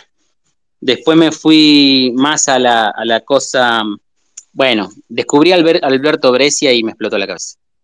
Creo que si alguien en el, en el mundo quiere saber cuál es el estatus máximo de la historieta seria, la historieta con la técnica más, este, más pulida y más brillante, tiene que conocer sí o sí a Horacio Lalia. Creo que no hay manera de superarlo. Creo, creo que el viejo Lalia fue, hasta ahí podemos llegar como una historieta seria, como una historieta seria entre comillas, ¿no? Una historieta con técnica, con narrativa, con la composición. Buscada ahora, a, escucha, Alberto Brescia. ¿Por qué dijo Horacio Lalia? Bueno, después estudié con Horacio Lalia, también, ahora sí, historieta, después eh, dibujo humorístico. Estuve viendo todo lo que veía, la verdad, Ron, todo lo que veía me lo devoraba. a nivel estético. Me, hasta me influenciaban las tapas de los discos, cuando se hacían los discos, los CD, este, grabado, por supuesto. El muralismo fue un, también, descubrir el muralismo en la escuela de arte fue un antes y un después. ¿Qué más? Bueno, Quique Alcatena. Todo, Quique, Alcatena fue un tipo que cuando lo vi dibujando las tramas dije, uh, se puede hacer de todo con las tramas. Muy particularmente me acuerdo, eh, me estoy yendo de la pregunta, pero me acuerdo una vez que hizo la, iluminación de una viñeta que tenía una luna y la hizo solamente con tramas y parecía que brillaba la luna, era una cosa de loco, era el blanco de la hoja y después todo un trabajito de tramas. Y vos veías y decías, no, acá le agregó digitalmente brillo. No, no, lo hacía todo con tramas. Me parecía una cosa tan maravillosa que, bueno, todo lo que, lo que iba viendo, Ron, eh, me iba influenciando. Pero particularmente la influencia está en la historieta argentina, la ilustración argentina, la ilustración latinoamericana, eh, las, pinturas, por supuesto, qué sé yo, Guayasamín, eh, Ernesto de la Cárcova, acá en Argentina, bueno, Antonio Berni ya lo nombré, podría estar todo el día nombrando. Eh, la, pintura en general, eh, la influencia está en, todo, en todo, en todo, en todo mi trabajo. quiero creer.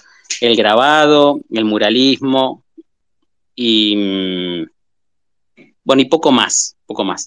Tengo que confesar que arte digital no soy tan consumidor como de estas otras disciplinas, pero también hay, varias cositas que me interesan en, el tema arte digital, sobre todo el artista que era tradicional y, también hace digital. Eso es lo que más me influencia, lo, que más me interesa en este momento. Perdón que me fui al diablo con la respuesta, perdón, perdón. Bueno, la verdad que me prefiero una respuesta larga que trates de decir todo lo que puedas. La verdad que está súper buena. Eh, no sé si Ron quiere decir algo más eh, o por ahí quiere pasar, no sé si está Bandini o Alan primero, de que creo que tú sabes. Bandini tal vez, Bandini tal vez, Bandini, Bandini. Ya me lo imagino a Bandini igual, a ver, a ver. Eh, mira, iba a entrar con una broma, pero mira, voy a hacerlo serio. Tengo creo que eran dos o tres preguntas. Eh, la primera, eh, ¿qué ámbito fuera así de la pintura, eh, en el arte? también fuera de la pintura, se puede ver al otro denque, porque he visto esculturas, he visto animaciones, pero ¿qué, qué cosas sí más te gusta hacer? Y otra donde te voy a pedir que un poquito de imaginación y todo eso. ¿Cómo, ¿Cómo te ves artísticamente tú de aquí a cinco años, tu estilo? ¿Cómo ves la evolución de tu estilo, de, tu persona frente al arte? Ese punto de vista me interesa. Mandy, sí. Eh, por fuera de lo que ya se ve en los NFT, hay, la verdad que hay otro universo. Hasta hemos hecho títeres acá con mi compañera. Este, modelado títeres. Creo que alguna vez prometí ponerle fotos y no puse, pero las tengo guardadas en, el, en un backup. Eh, hicimos títeres, fanzine hice muchísimo, ¿no? Estas revistas de publicaciones independientes, con un lenguaje mucho más suelto y, más expresivo, más que formal. bueno, eh, ¿en qué más he trabajado? Ah, casi de todo te diría. Hice teatro, actué eh, bastante. ¿Qué habrán sido? ¿Dos años? ¿Tres? ¿Dos? Pongamos dos o tres años, acá me están ayudando. este, hice eso, un poco de actuación. Tengo que decir que me sirvió un montón para la cuestión expresiva. ¿Qué más? Bueno, he hecho diseño de tapas para bandas de punk y para bandas de rock también, eh, que no las conoce nadie, pero bueno, se hizo, se hizo. Mm, bueno, hasta he hecho cortometrajes animados también, los cuales no verán porque no envejecieron bien, la verdad. No, no es algo que me gustaría mostrar hoy por hoy, pero bueno, eh, alguno de los que están acá ha visto algo, ¿eh? Alguno de los que están en esta sala que estoy viendo ha visto algo mío, cortometraje animado. y bueno, y poco más, poco más. Y cómo me veo, no sé cómo me veo, Bandy. No sé cómo me veo, pero si tuviese que proyectar hacia futuro, teniendo en cuenta las constantes que tengo hasta ahora, es decir, tuve muchas variables en mi trabajo, pero las constantes que se mantuvieron y que calculo que se pueden mantener unos años más, es eh, en el tema dibujo, la, la, militancia casi por el dibujo como, como una expresión en sí. El dibujo que no se parezca a la fotografía, que no necesite de la pintura, que puede usar color, pero que no necesite de la pintura. El dibujo que, que trate de mostrar los, las eh, principales este, herramientas del dibujo libre de cualquier otra de cualquier otra disciplina. No voy a decir el dibujo puro porque sería una tontería, no existe eso.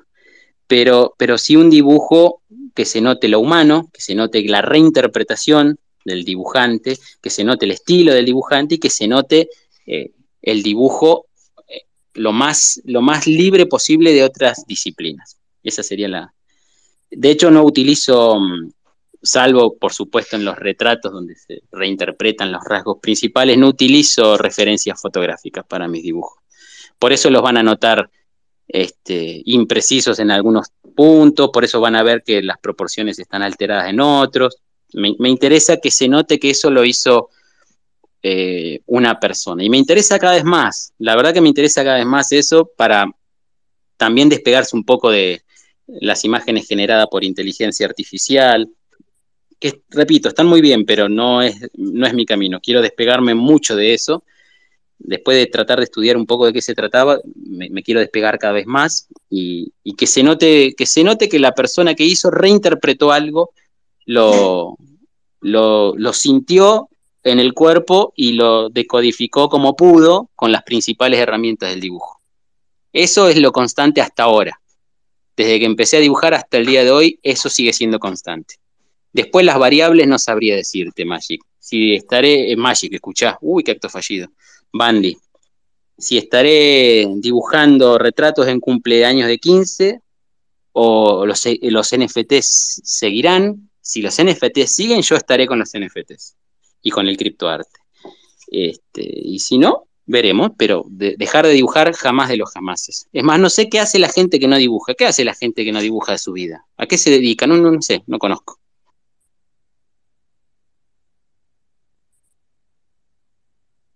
Buena pregunta para gente que no dibuja. ¿Qué hacen? A ver, creo que estaba eh, Alan. Perdón, estaba, sí. estaban Alan. Ron creo que quería hablar de nuevo y me pidió micrófono Susana. No sé si vos la pudiste aceptar porque me está dando problemas a mí para aceptar la Susana Blas. Creo, creo que ya ahí está. Creo que la lograste aceptar. Está un poco rubiado Twitter, como siempre. Em, bueno, Alan, ¿cómo estás?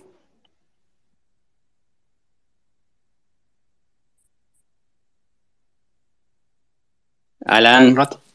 Alan.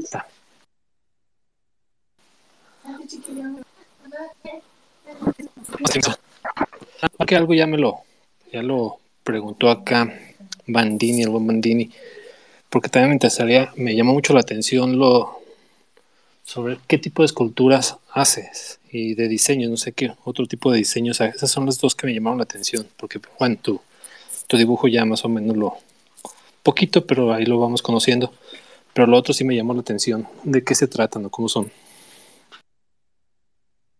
Bueno, lo que puse en Twitter de escultura fue un simposio de escultores que se hizo en una ciudad acá cerca, que mm, eh, consistía en hacer una escultura con algunas de las herramientas que había ahí. Yo lo que decidí hacer es la estructura de metal, soldada, eh, no soy buen soldador, pero bueno, hice lo que pude. Después revestida con una, con una malla metálica, que ahí le fui dando un poco la forma, y después con cemento. Ir rellenando con cemento, que la técnica se llama cemento directo, o al menos acá la llamamos así y con el mismo cemento darle la forma hasta que fragüe. ¿Qué es lo que más me gusta hacer con, escultura? Y la arcilla. Para mí lo mejor es la arcilla. Es lo, No, no, no he encontrado al día de la fecha un material que me dé tanto placer a nivel de escultura como la arcilla. Soy muy malo, pero muy malo, con ganas de ser malo, tallando madera. Eh, me, disfruto muchísimo modelando el material, pero sacando material, es decir, tallando, soy espantoso. Pero espantoso de verdad, no me estoy haciendo el humilde. Soy feo, feo tallando en madera. Eh, el que lo hace muy bien eso es mi cuñado. Pero eh, he, he, hecho cosas talladas en madera para la escuela de arte y tengo que, no me canso de decirlo, eran espantosas. De hecho, el profesor de escultura me dijo, te voy a probar eh, solo por los modelados que hiciste. Haciendo de cuenta que no vi tus tallados, me quiso decir. A, a ese nivel, querido Alan. Después, eh, ya te digo, los títeres también. Los títeres los hemos hecho con cartapesta, modelados también, con, con algún revestimiento mágico, uh, que, receta propia, que no la voy a dar, esa me la guardo.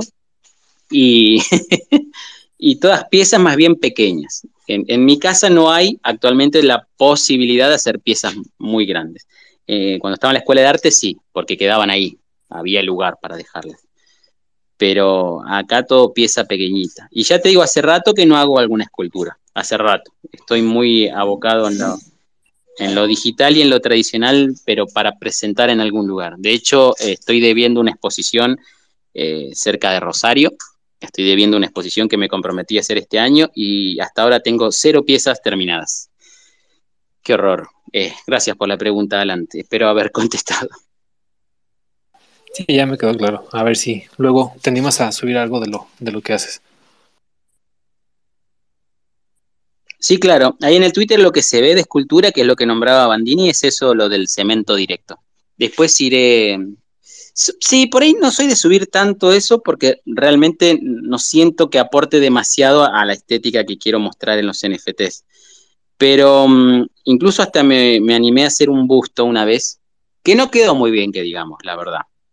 Un busto del general San Martín, que aquí en Argentina es un prócer como muy... Uf, como es el prócer, digamos, es el primer prócer. y no quedó del todo bien, para ser sincero. Eh, pero, pero está bastante digno, está bastante digno. Puedo mostrar algo de eso, si, si, si les interesa. Pero ya comento una vez más, es un lenguaje muy diferente a los NFTs. La gente que me rodea y que me quiere dice que se sigue notando mi estilo en la escultura. No sé, yo me permito dudarlo. Gracias, Alan.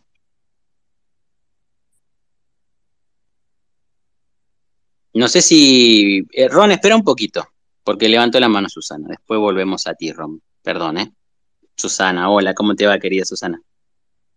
Hola, buenas noches. Bueno, un placer escucharos. Escucharte es siempre gratificante y, se aprende muchísimo. Y bueno, yo quería preguntarte, eh, partiendo del sentimiento como, como semilla para, para comenzar la, la, creación de una pieza, eh, quería preguntarte dos cosas. Eh, la primera, ¿cuál fue, cuál fue la situación eh, que te obligó con mayor necesidad a, hacer una creación al respecto? Y, y después, también a partir del sentimiento, ¿cuál fue la pieza que, eh, te creó un sentimiento más profundo mientras estabas creándola y de la cual eh, te costó más desprenderte eh, en, una venta o, incluso si alguna vez te has negado a, vender una pieza por precisamente por ese sentimiento que, la, que la creó o, que, o que se creó mientras tú la creabas. Qué pregunta Extraordinaria, Susana. No sé si agradecértelo o no, porque tengo que tocar puntos medios complicados de, de mí mismo. La pregunta es extraordinaria, Susana querida. Lo primero que me motivó a dibujar y, y a intentar trabajar en arte, te diría que es la, la, la, impotencia que genera la sensación de injusticia. Eso fue lo primero, lo primero, lo primero, lo inmediato. Fue una situación que me, cómo estoy con la memoria, que me, la acuerdo muy puntual, me la acuerdo muy, muy puntual. em, en la cual no sé si se la he agradecido a mi madre, pero se la debería agradecer a mi madre. Mi madre era docente, ahora está jubilada, la viejita, pero mm, trabajó toda su vida de docente. Hicieron una, trataré de hacerlo rápido la historia, hicieron una colecta en su escuela para llevarle a un barrio muy, muy humilde, muy marginal económicamente hablando, que estaba cerca de la escuela, donde había muchachitos y muchachitas que no tenían ni, para vestirse, ni para, ni para tener una comida más o menos nutritiva. Y bueno, se hizo una colecta en la escuela y la colecta fue tan pobre. Era una época muy complicada de la economía argentina en ese momento. Muy complicada de verdad. Y la colecta fue tan pobre que a, a mi madre llevar esas, eso que se recolectó le daba un poco de vergüenza y puso plata de su bolsillo y compró productos para llevarlos y repartir. Y yo no sé honestamente si fue porque no tenía con quién dejarme, porque con quien me deje, yo era, yo era bastante niño también, tendría unos 10 años, capaz un poco menos, este, me, me llevó a mí para que la acompañe a llevar alguno de los productos me acuerdo de haber entrado a las casas de esas personas, de repartir algunos de los, productos comestibles, sobre todo fideo, arroz, eh, azúcar, ese tipo de alimentos no perecederos. Y me acuerdo de salir y preguntarle a mi madre, ¿por qué esta gente vive así? Porque era realmente, me parecía una injusticia total. ¿Viste cuando sos chico y te enfrentás a situaciones de adultos? Y claro, no, no, no, no podés, no sabes cómo gestionar lo que sentís, porque sos chico, no tenés las herramientas que tiene un adulto y que te golpee una cachetada de realidad, de la injusticia, de la gente que no tiene, ni, siquiera tenían contrapiso, tenían piso de tierra. Y no, fue una, cosa terrible. Entonces me acuerdo que le pregunté a mi madre, ¿por qué esta gente vive así? Y mi madre no tuvo una respuesta.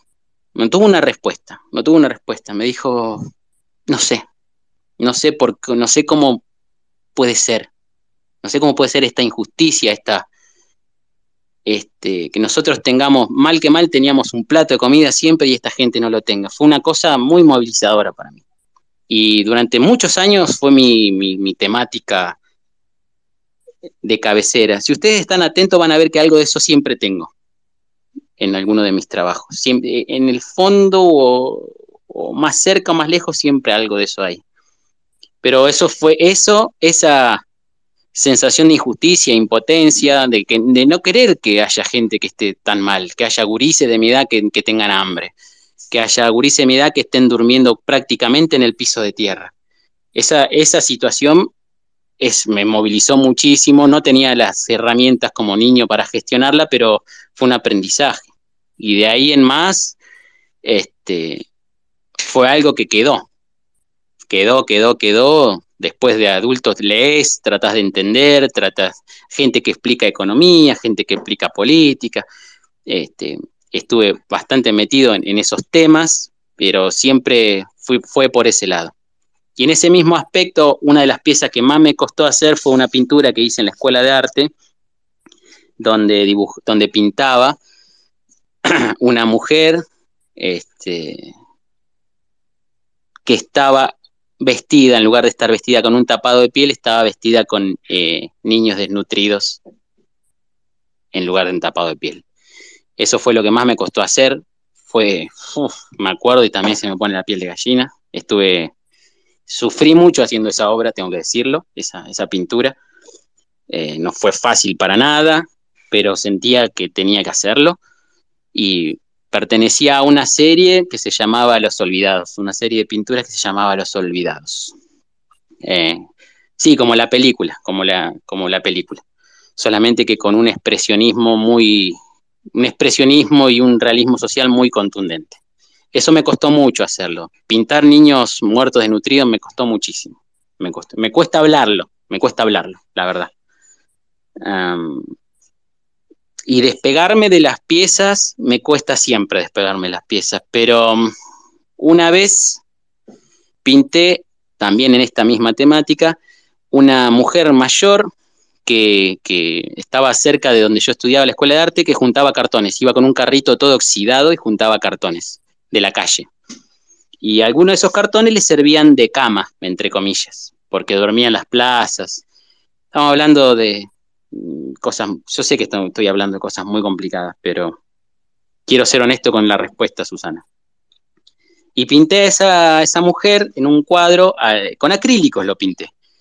Eh, le pedí permiso a sacarle fotos, en esa época estaba en la escuela de arte, le saqué fotos, después las fotos no, no las usé, eh, las revelé, sí, porque se revelaban las fotos, no sé si se acuerdan, y no las usé. Tenía tan fresca la imagen que la hice como me salió. Se llamaba La vieja cartonera la pintura. Y se la vendí a un colega, un profesor de matemáticas y se la vendí prometiendo, haciéndole prometer 250 mil cosas. Le hice prometer que la iba a cuidar, le di las pautas de cómo cuidarla, le prometí que no se, que le hice prometer que no se la iba a vender a alguien más, que la iba a tener él, y le hice prometer que si yo le pedía algún día ir a verla, que me deje entrar a verla. Y bueno, eso, eso. Fíjate si me cuesta, Susana querida.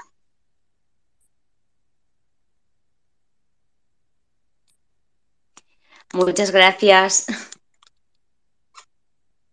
A vos, Susana. Creo que bajé un montón el humor de, la charla, pero quería ser honesto con la respuesta, Susana. Me hiciste una pregunta muy contundente y quería ser lo más honesto posible con la respuesta. No creo que hayas bajado el humor, creo que, bueno, es parte justamente de conocerte, ¿no? Y de conocer tu experiencia y es lo que le da esa magia a tu, a tu trabajo y creo que Ron quería intervenir nuevamente.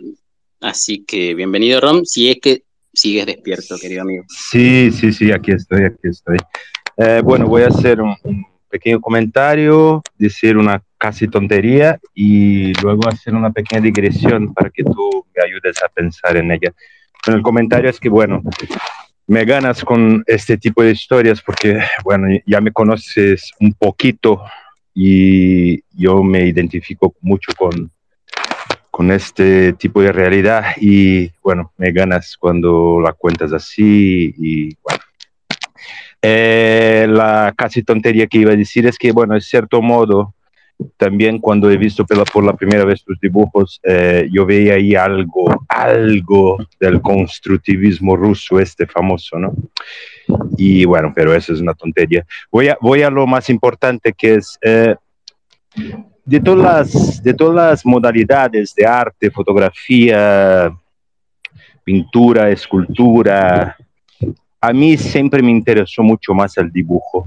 Ah, bueno, bien porque sea porque es como lo más primitivo que hay, ¿no? De manifestación y a mí me, me gusta esta cuestión sea porque es el gesto mínimo, es un poco como el fútbol, ¿no? El fútbol, si tú tienes una piedra, puedes jugar al fútbol y eso lo hace tan popular. Y el dibujo es un poco lo mismo, ¿no? Con que tengas un, un dedo o un miembro más esticado de la mano, puedes ahí bajarte en, un, en una tierra, en una arena o en cualquier sitio, en el agua, en el baño y hacer algo. Entonces, por eso me interesa siempre más el dibujo. Y confieso que con eso de los famosos artes digitales, yo tengo un poco una cuestión con eso, porque al final lo que haces también en una tablet o en un ordenador o al fin y al cabo haces un gesto, ¿no? Así como el dibujo haces gestos. Y la única diferencia es que ahí están herramientas o simulacros de herramientas. Es verdad que el dibujo siempre nos trae el incidente, ¿no? El incidente, de hecho, que otro día hablaba primorosamente Susana ahí en la entrevista que le hiciste, el incidente este que es como la falta de control de lo que haces y todo, y eso siempre aporta a lo que está haciendo, de cierto modo, el dibujo.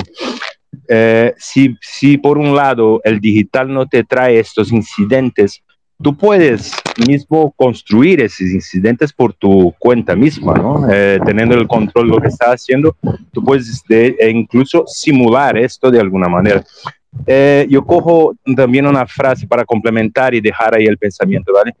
Una frase de un escenógrafo que hay aquí en Brasil que dice que que la cosa más importante que se inventó en los últimos siglos fue la control Z, ¿no? el command Z, la posibilidad de volver atrás.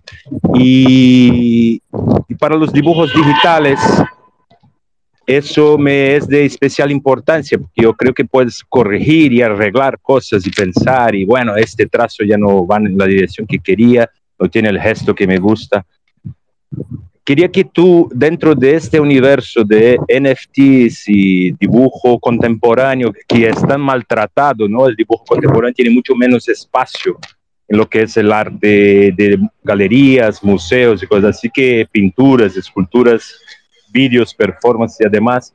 Quería que hicieras un comentario de esta transición del dibujo para este mundo de hoy. Gracias. Uh, Rom, qué, bien que está tu comentario y nuevamente, qué, qué, qué, problemático, me pones en problemas, Rom, igual que Susana, eh, lo cual agradezco profundamente. Eh, no sé si tanto como dibujante, pero sí como docente, agradezco que me pongan en problemas a la hora de explicar. Eh, a ver, lo voy a decir como me sale. Me, me, voy a poner en modo Walter Benjamin. Voy a dejar que Walter Benjamin posea mi, mi cuerpo con su espíritu y contestaré lo siguiente. El dibujo llamado tradicional con los materiales físicos me parece totalmente irreemplazable. Lo vivo y como, como algo irreemplazable. Los trabajos que más me han conmovido a mí también parten de, o si, si no es exactamente del dibujo, parten de una base muy sólida de dibujo. Muy sólida. Y me parece que el contacto directo con la, la obra eh, física es el contacto directo con el aura de la pieza. Por eso digo que me, me posee Walter Benjamin. Y tengo que decir que yo no encuentro eso mismo en el trabajo digital. Sí, como decís vos, hay mucho de la simulación del simulacro. Estoy muy de acuerdo con eso que decís. Estoy muy de acuerdo que se puede tratar de imitar ciertas cuestiones del azar y ciertas cuestiones de lo orgánico. De hecho, muchas veces juzgamos lo bueno o malo de una herramienta digital en base a si se parece o no a lo tradicional, a, la experiencia, ¿no? ¿Cuántas personas que compran un iPad y dicen, sí, es como, es casi como dibujar en una hoja, ¿no? Bueno, pero se supone que esto es algo distinto también, que tiene que ir por otros carriles. Y igual lo entiendo, entiendo, entiendo todo. Yo no logro, honestamente, eh, ese, ese, mismo efecto digital, el, efecto de estar parado frente a la pieza física de, de, ver las pequeñas variaciones que uno controla y las que no, de ver los elementos del azar y de ver también, hay algo que, que, antes no le daba tanta importancia, pero hoy, hoy por hoy me parece fundamental, de ver dónde se percibe la obra. Que, que bueno, percibir un, una obra en un dibujo, en un dibujo, en un dispositivo digital, mmm, tendrá experiencias similares, depende del dispositivo. Es decir, si yo hice la pieza en un iPad con la calibración de color de Apple y ustedes la miran en un iPad, van a tener una percepción casi certera de, de, del trabajo, casi, casi, casi, la, la misma experiencia que tuve al, al, dibujarla. No obstante, en una obra física, esa obra física no, no es lo mismo la iluminación que tenga, en la pared donde está colgada, en el fondo, a la altura que está colgada, cambia totalmente, pero cambia mucho, muchísimo la pieza, dependiendo de dónde se la presenta y dónde se la ve y dónde se la percibe. Por eso me parece siempre interesante recordar que cuando miramos en Internet obras de, qué sé yo, Miguel Ángel, Van Gogh, no estamos mirando las obras de ellos, estamos mirando fotografías de las obras de ellos, que no es lo mismo que no es la misma experiencia. Por supuesto, muchos de nosotros no, tenemos la posibilidad de, sal, de, salir de nuestros países y viajar para ver las, las, obras en vivo, por supuesto que no. Pero siempre tener en claro que estamos mirando fotografías de las obras. no estamos teniendo la experiencia, no conocemos esas obras, conocemos fotografías de esas obras. Es como pensar que uno conoce la boca porque se compró una postal de caminito, ¿no? No, eh, no. Es una experiencia totalmente diferente. Así de diferente y más también. Entonces, y, tengo que admitirlo, tengo que admitirlo. Hay, hay obras tradicionales que he hecho acá en mi casa, que es mi taller y es mi casa, son las dos cosas al mismo tiempo, pero cuando las presento en, la salita donde se expone o en el museo que he tenido la suerte de exponer también, eh, la pieza cambia totalmente. Totalmente. Según cómo se muestre, según la iluminación, cambia, pero 100%. Hasta diría que mágicamente modifica el gesto de la pieza. y esas cosas son, esas cosas a mí me encantan, no sé. Es, ese tipo de situaciones que, tiene la, pieza tradicional a mí me encantan y me fascinan. Disfruto mucho también el trabajo en digital, pero para responderte, Ron, siento que no logro la, misma, la misma llegada con la pieza.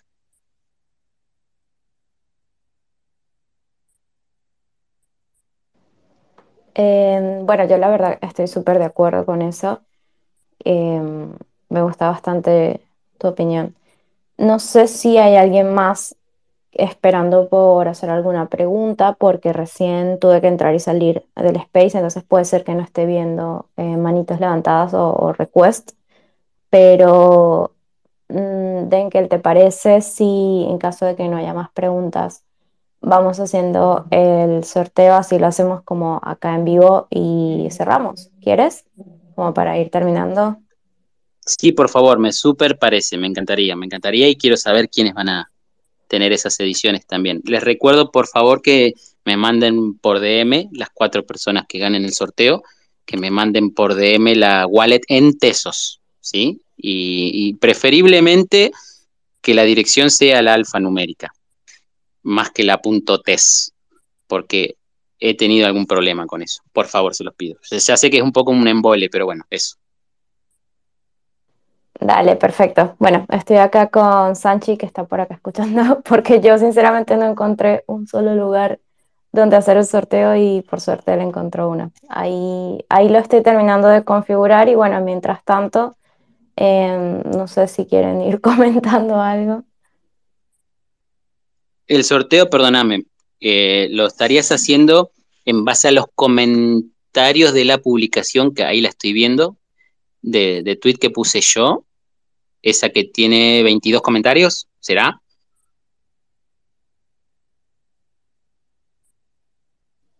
Perdón, ¿cómo? Estoy justo con esto y, perdón, me enredé. No, eh, ahí vi, ahí vi, sí, sí, sí, ahí vi, ahí vi, ahí vi, perfecto. Es más, hay gente que ya puso su wallet ahí, ya puso la dirección. Sí.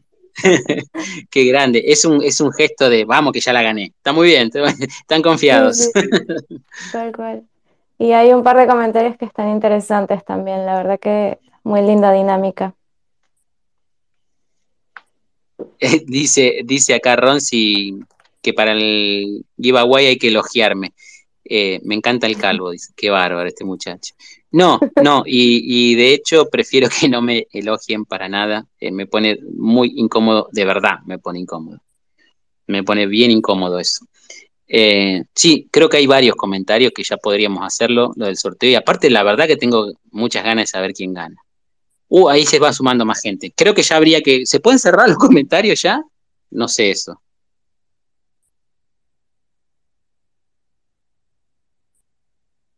Gracias, Leo, por el comentario. Che, qué grande, Leo. Siempre está presente, Leo, un fenómeno. Tengo mucho para aprender de Leo, de Leo Torcello, que siempre le pronunciaba mal el apellido. Le decía Trocello, cualquiera. Cualquiera, cualquiera. Perdón porque mi italiano es malísimo. Gracias, mentor, también. O mentor, depende de la acentuación. Mira, ¿Cuántos lindos eh, comentarios? Perdón que se interrumpa. Eh, ya está listo el sorteo, ya lo hicimos. Eh, te digo quiénes ganaron. Por favor, sí, sí, sí, sí, a ver quiénes ganaron, sí, sí. Ahí va.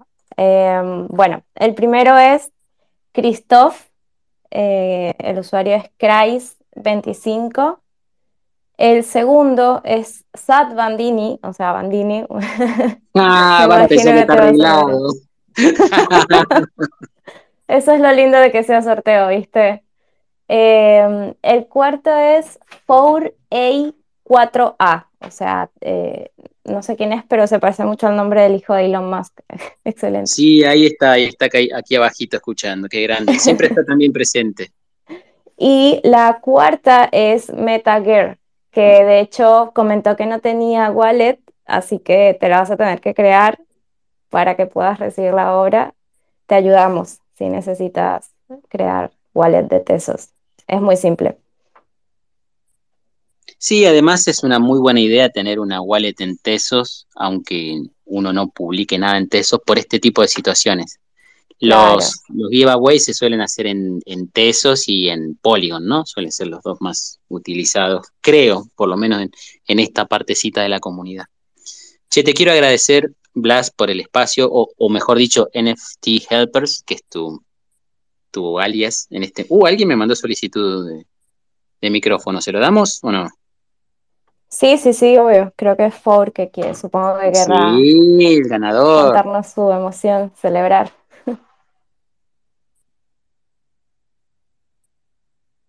Ahí creo que lo aprobé.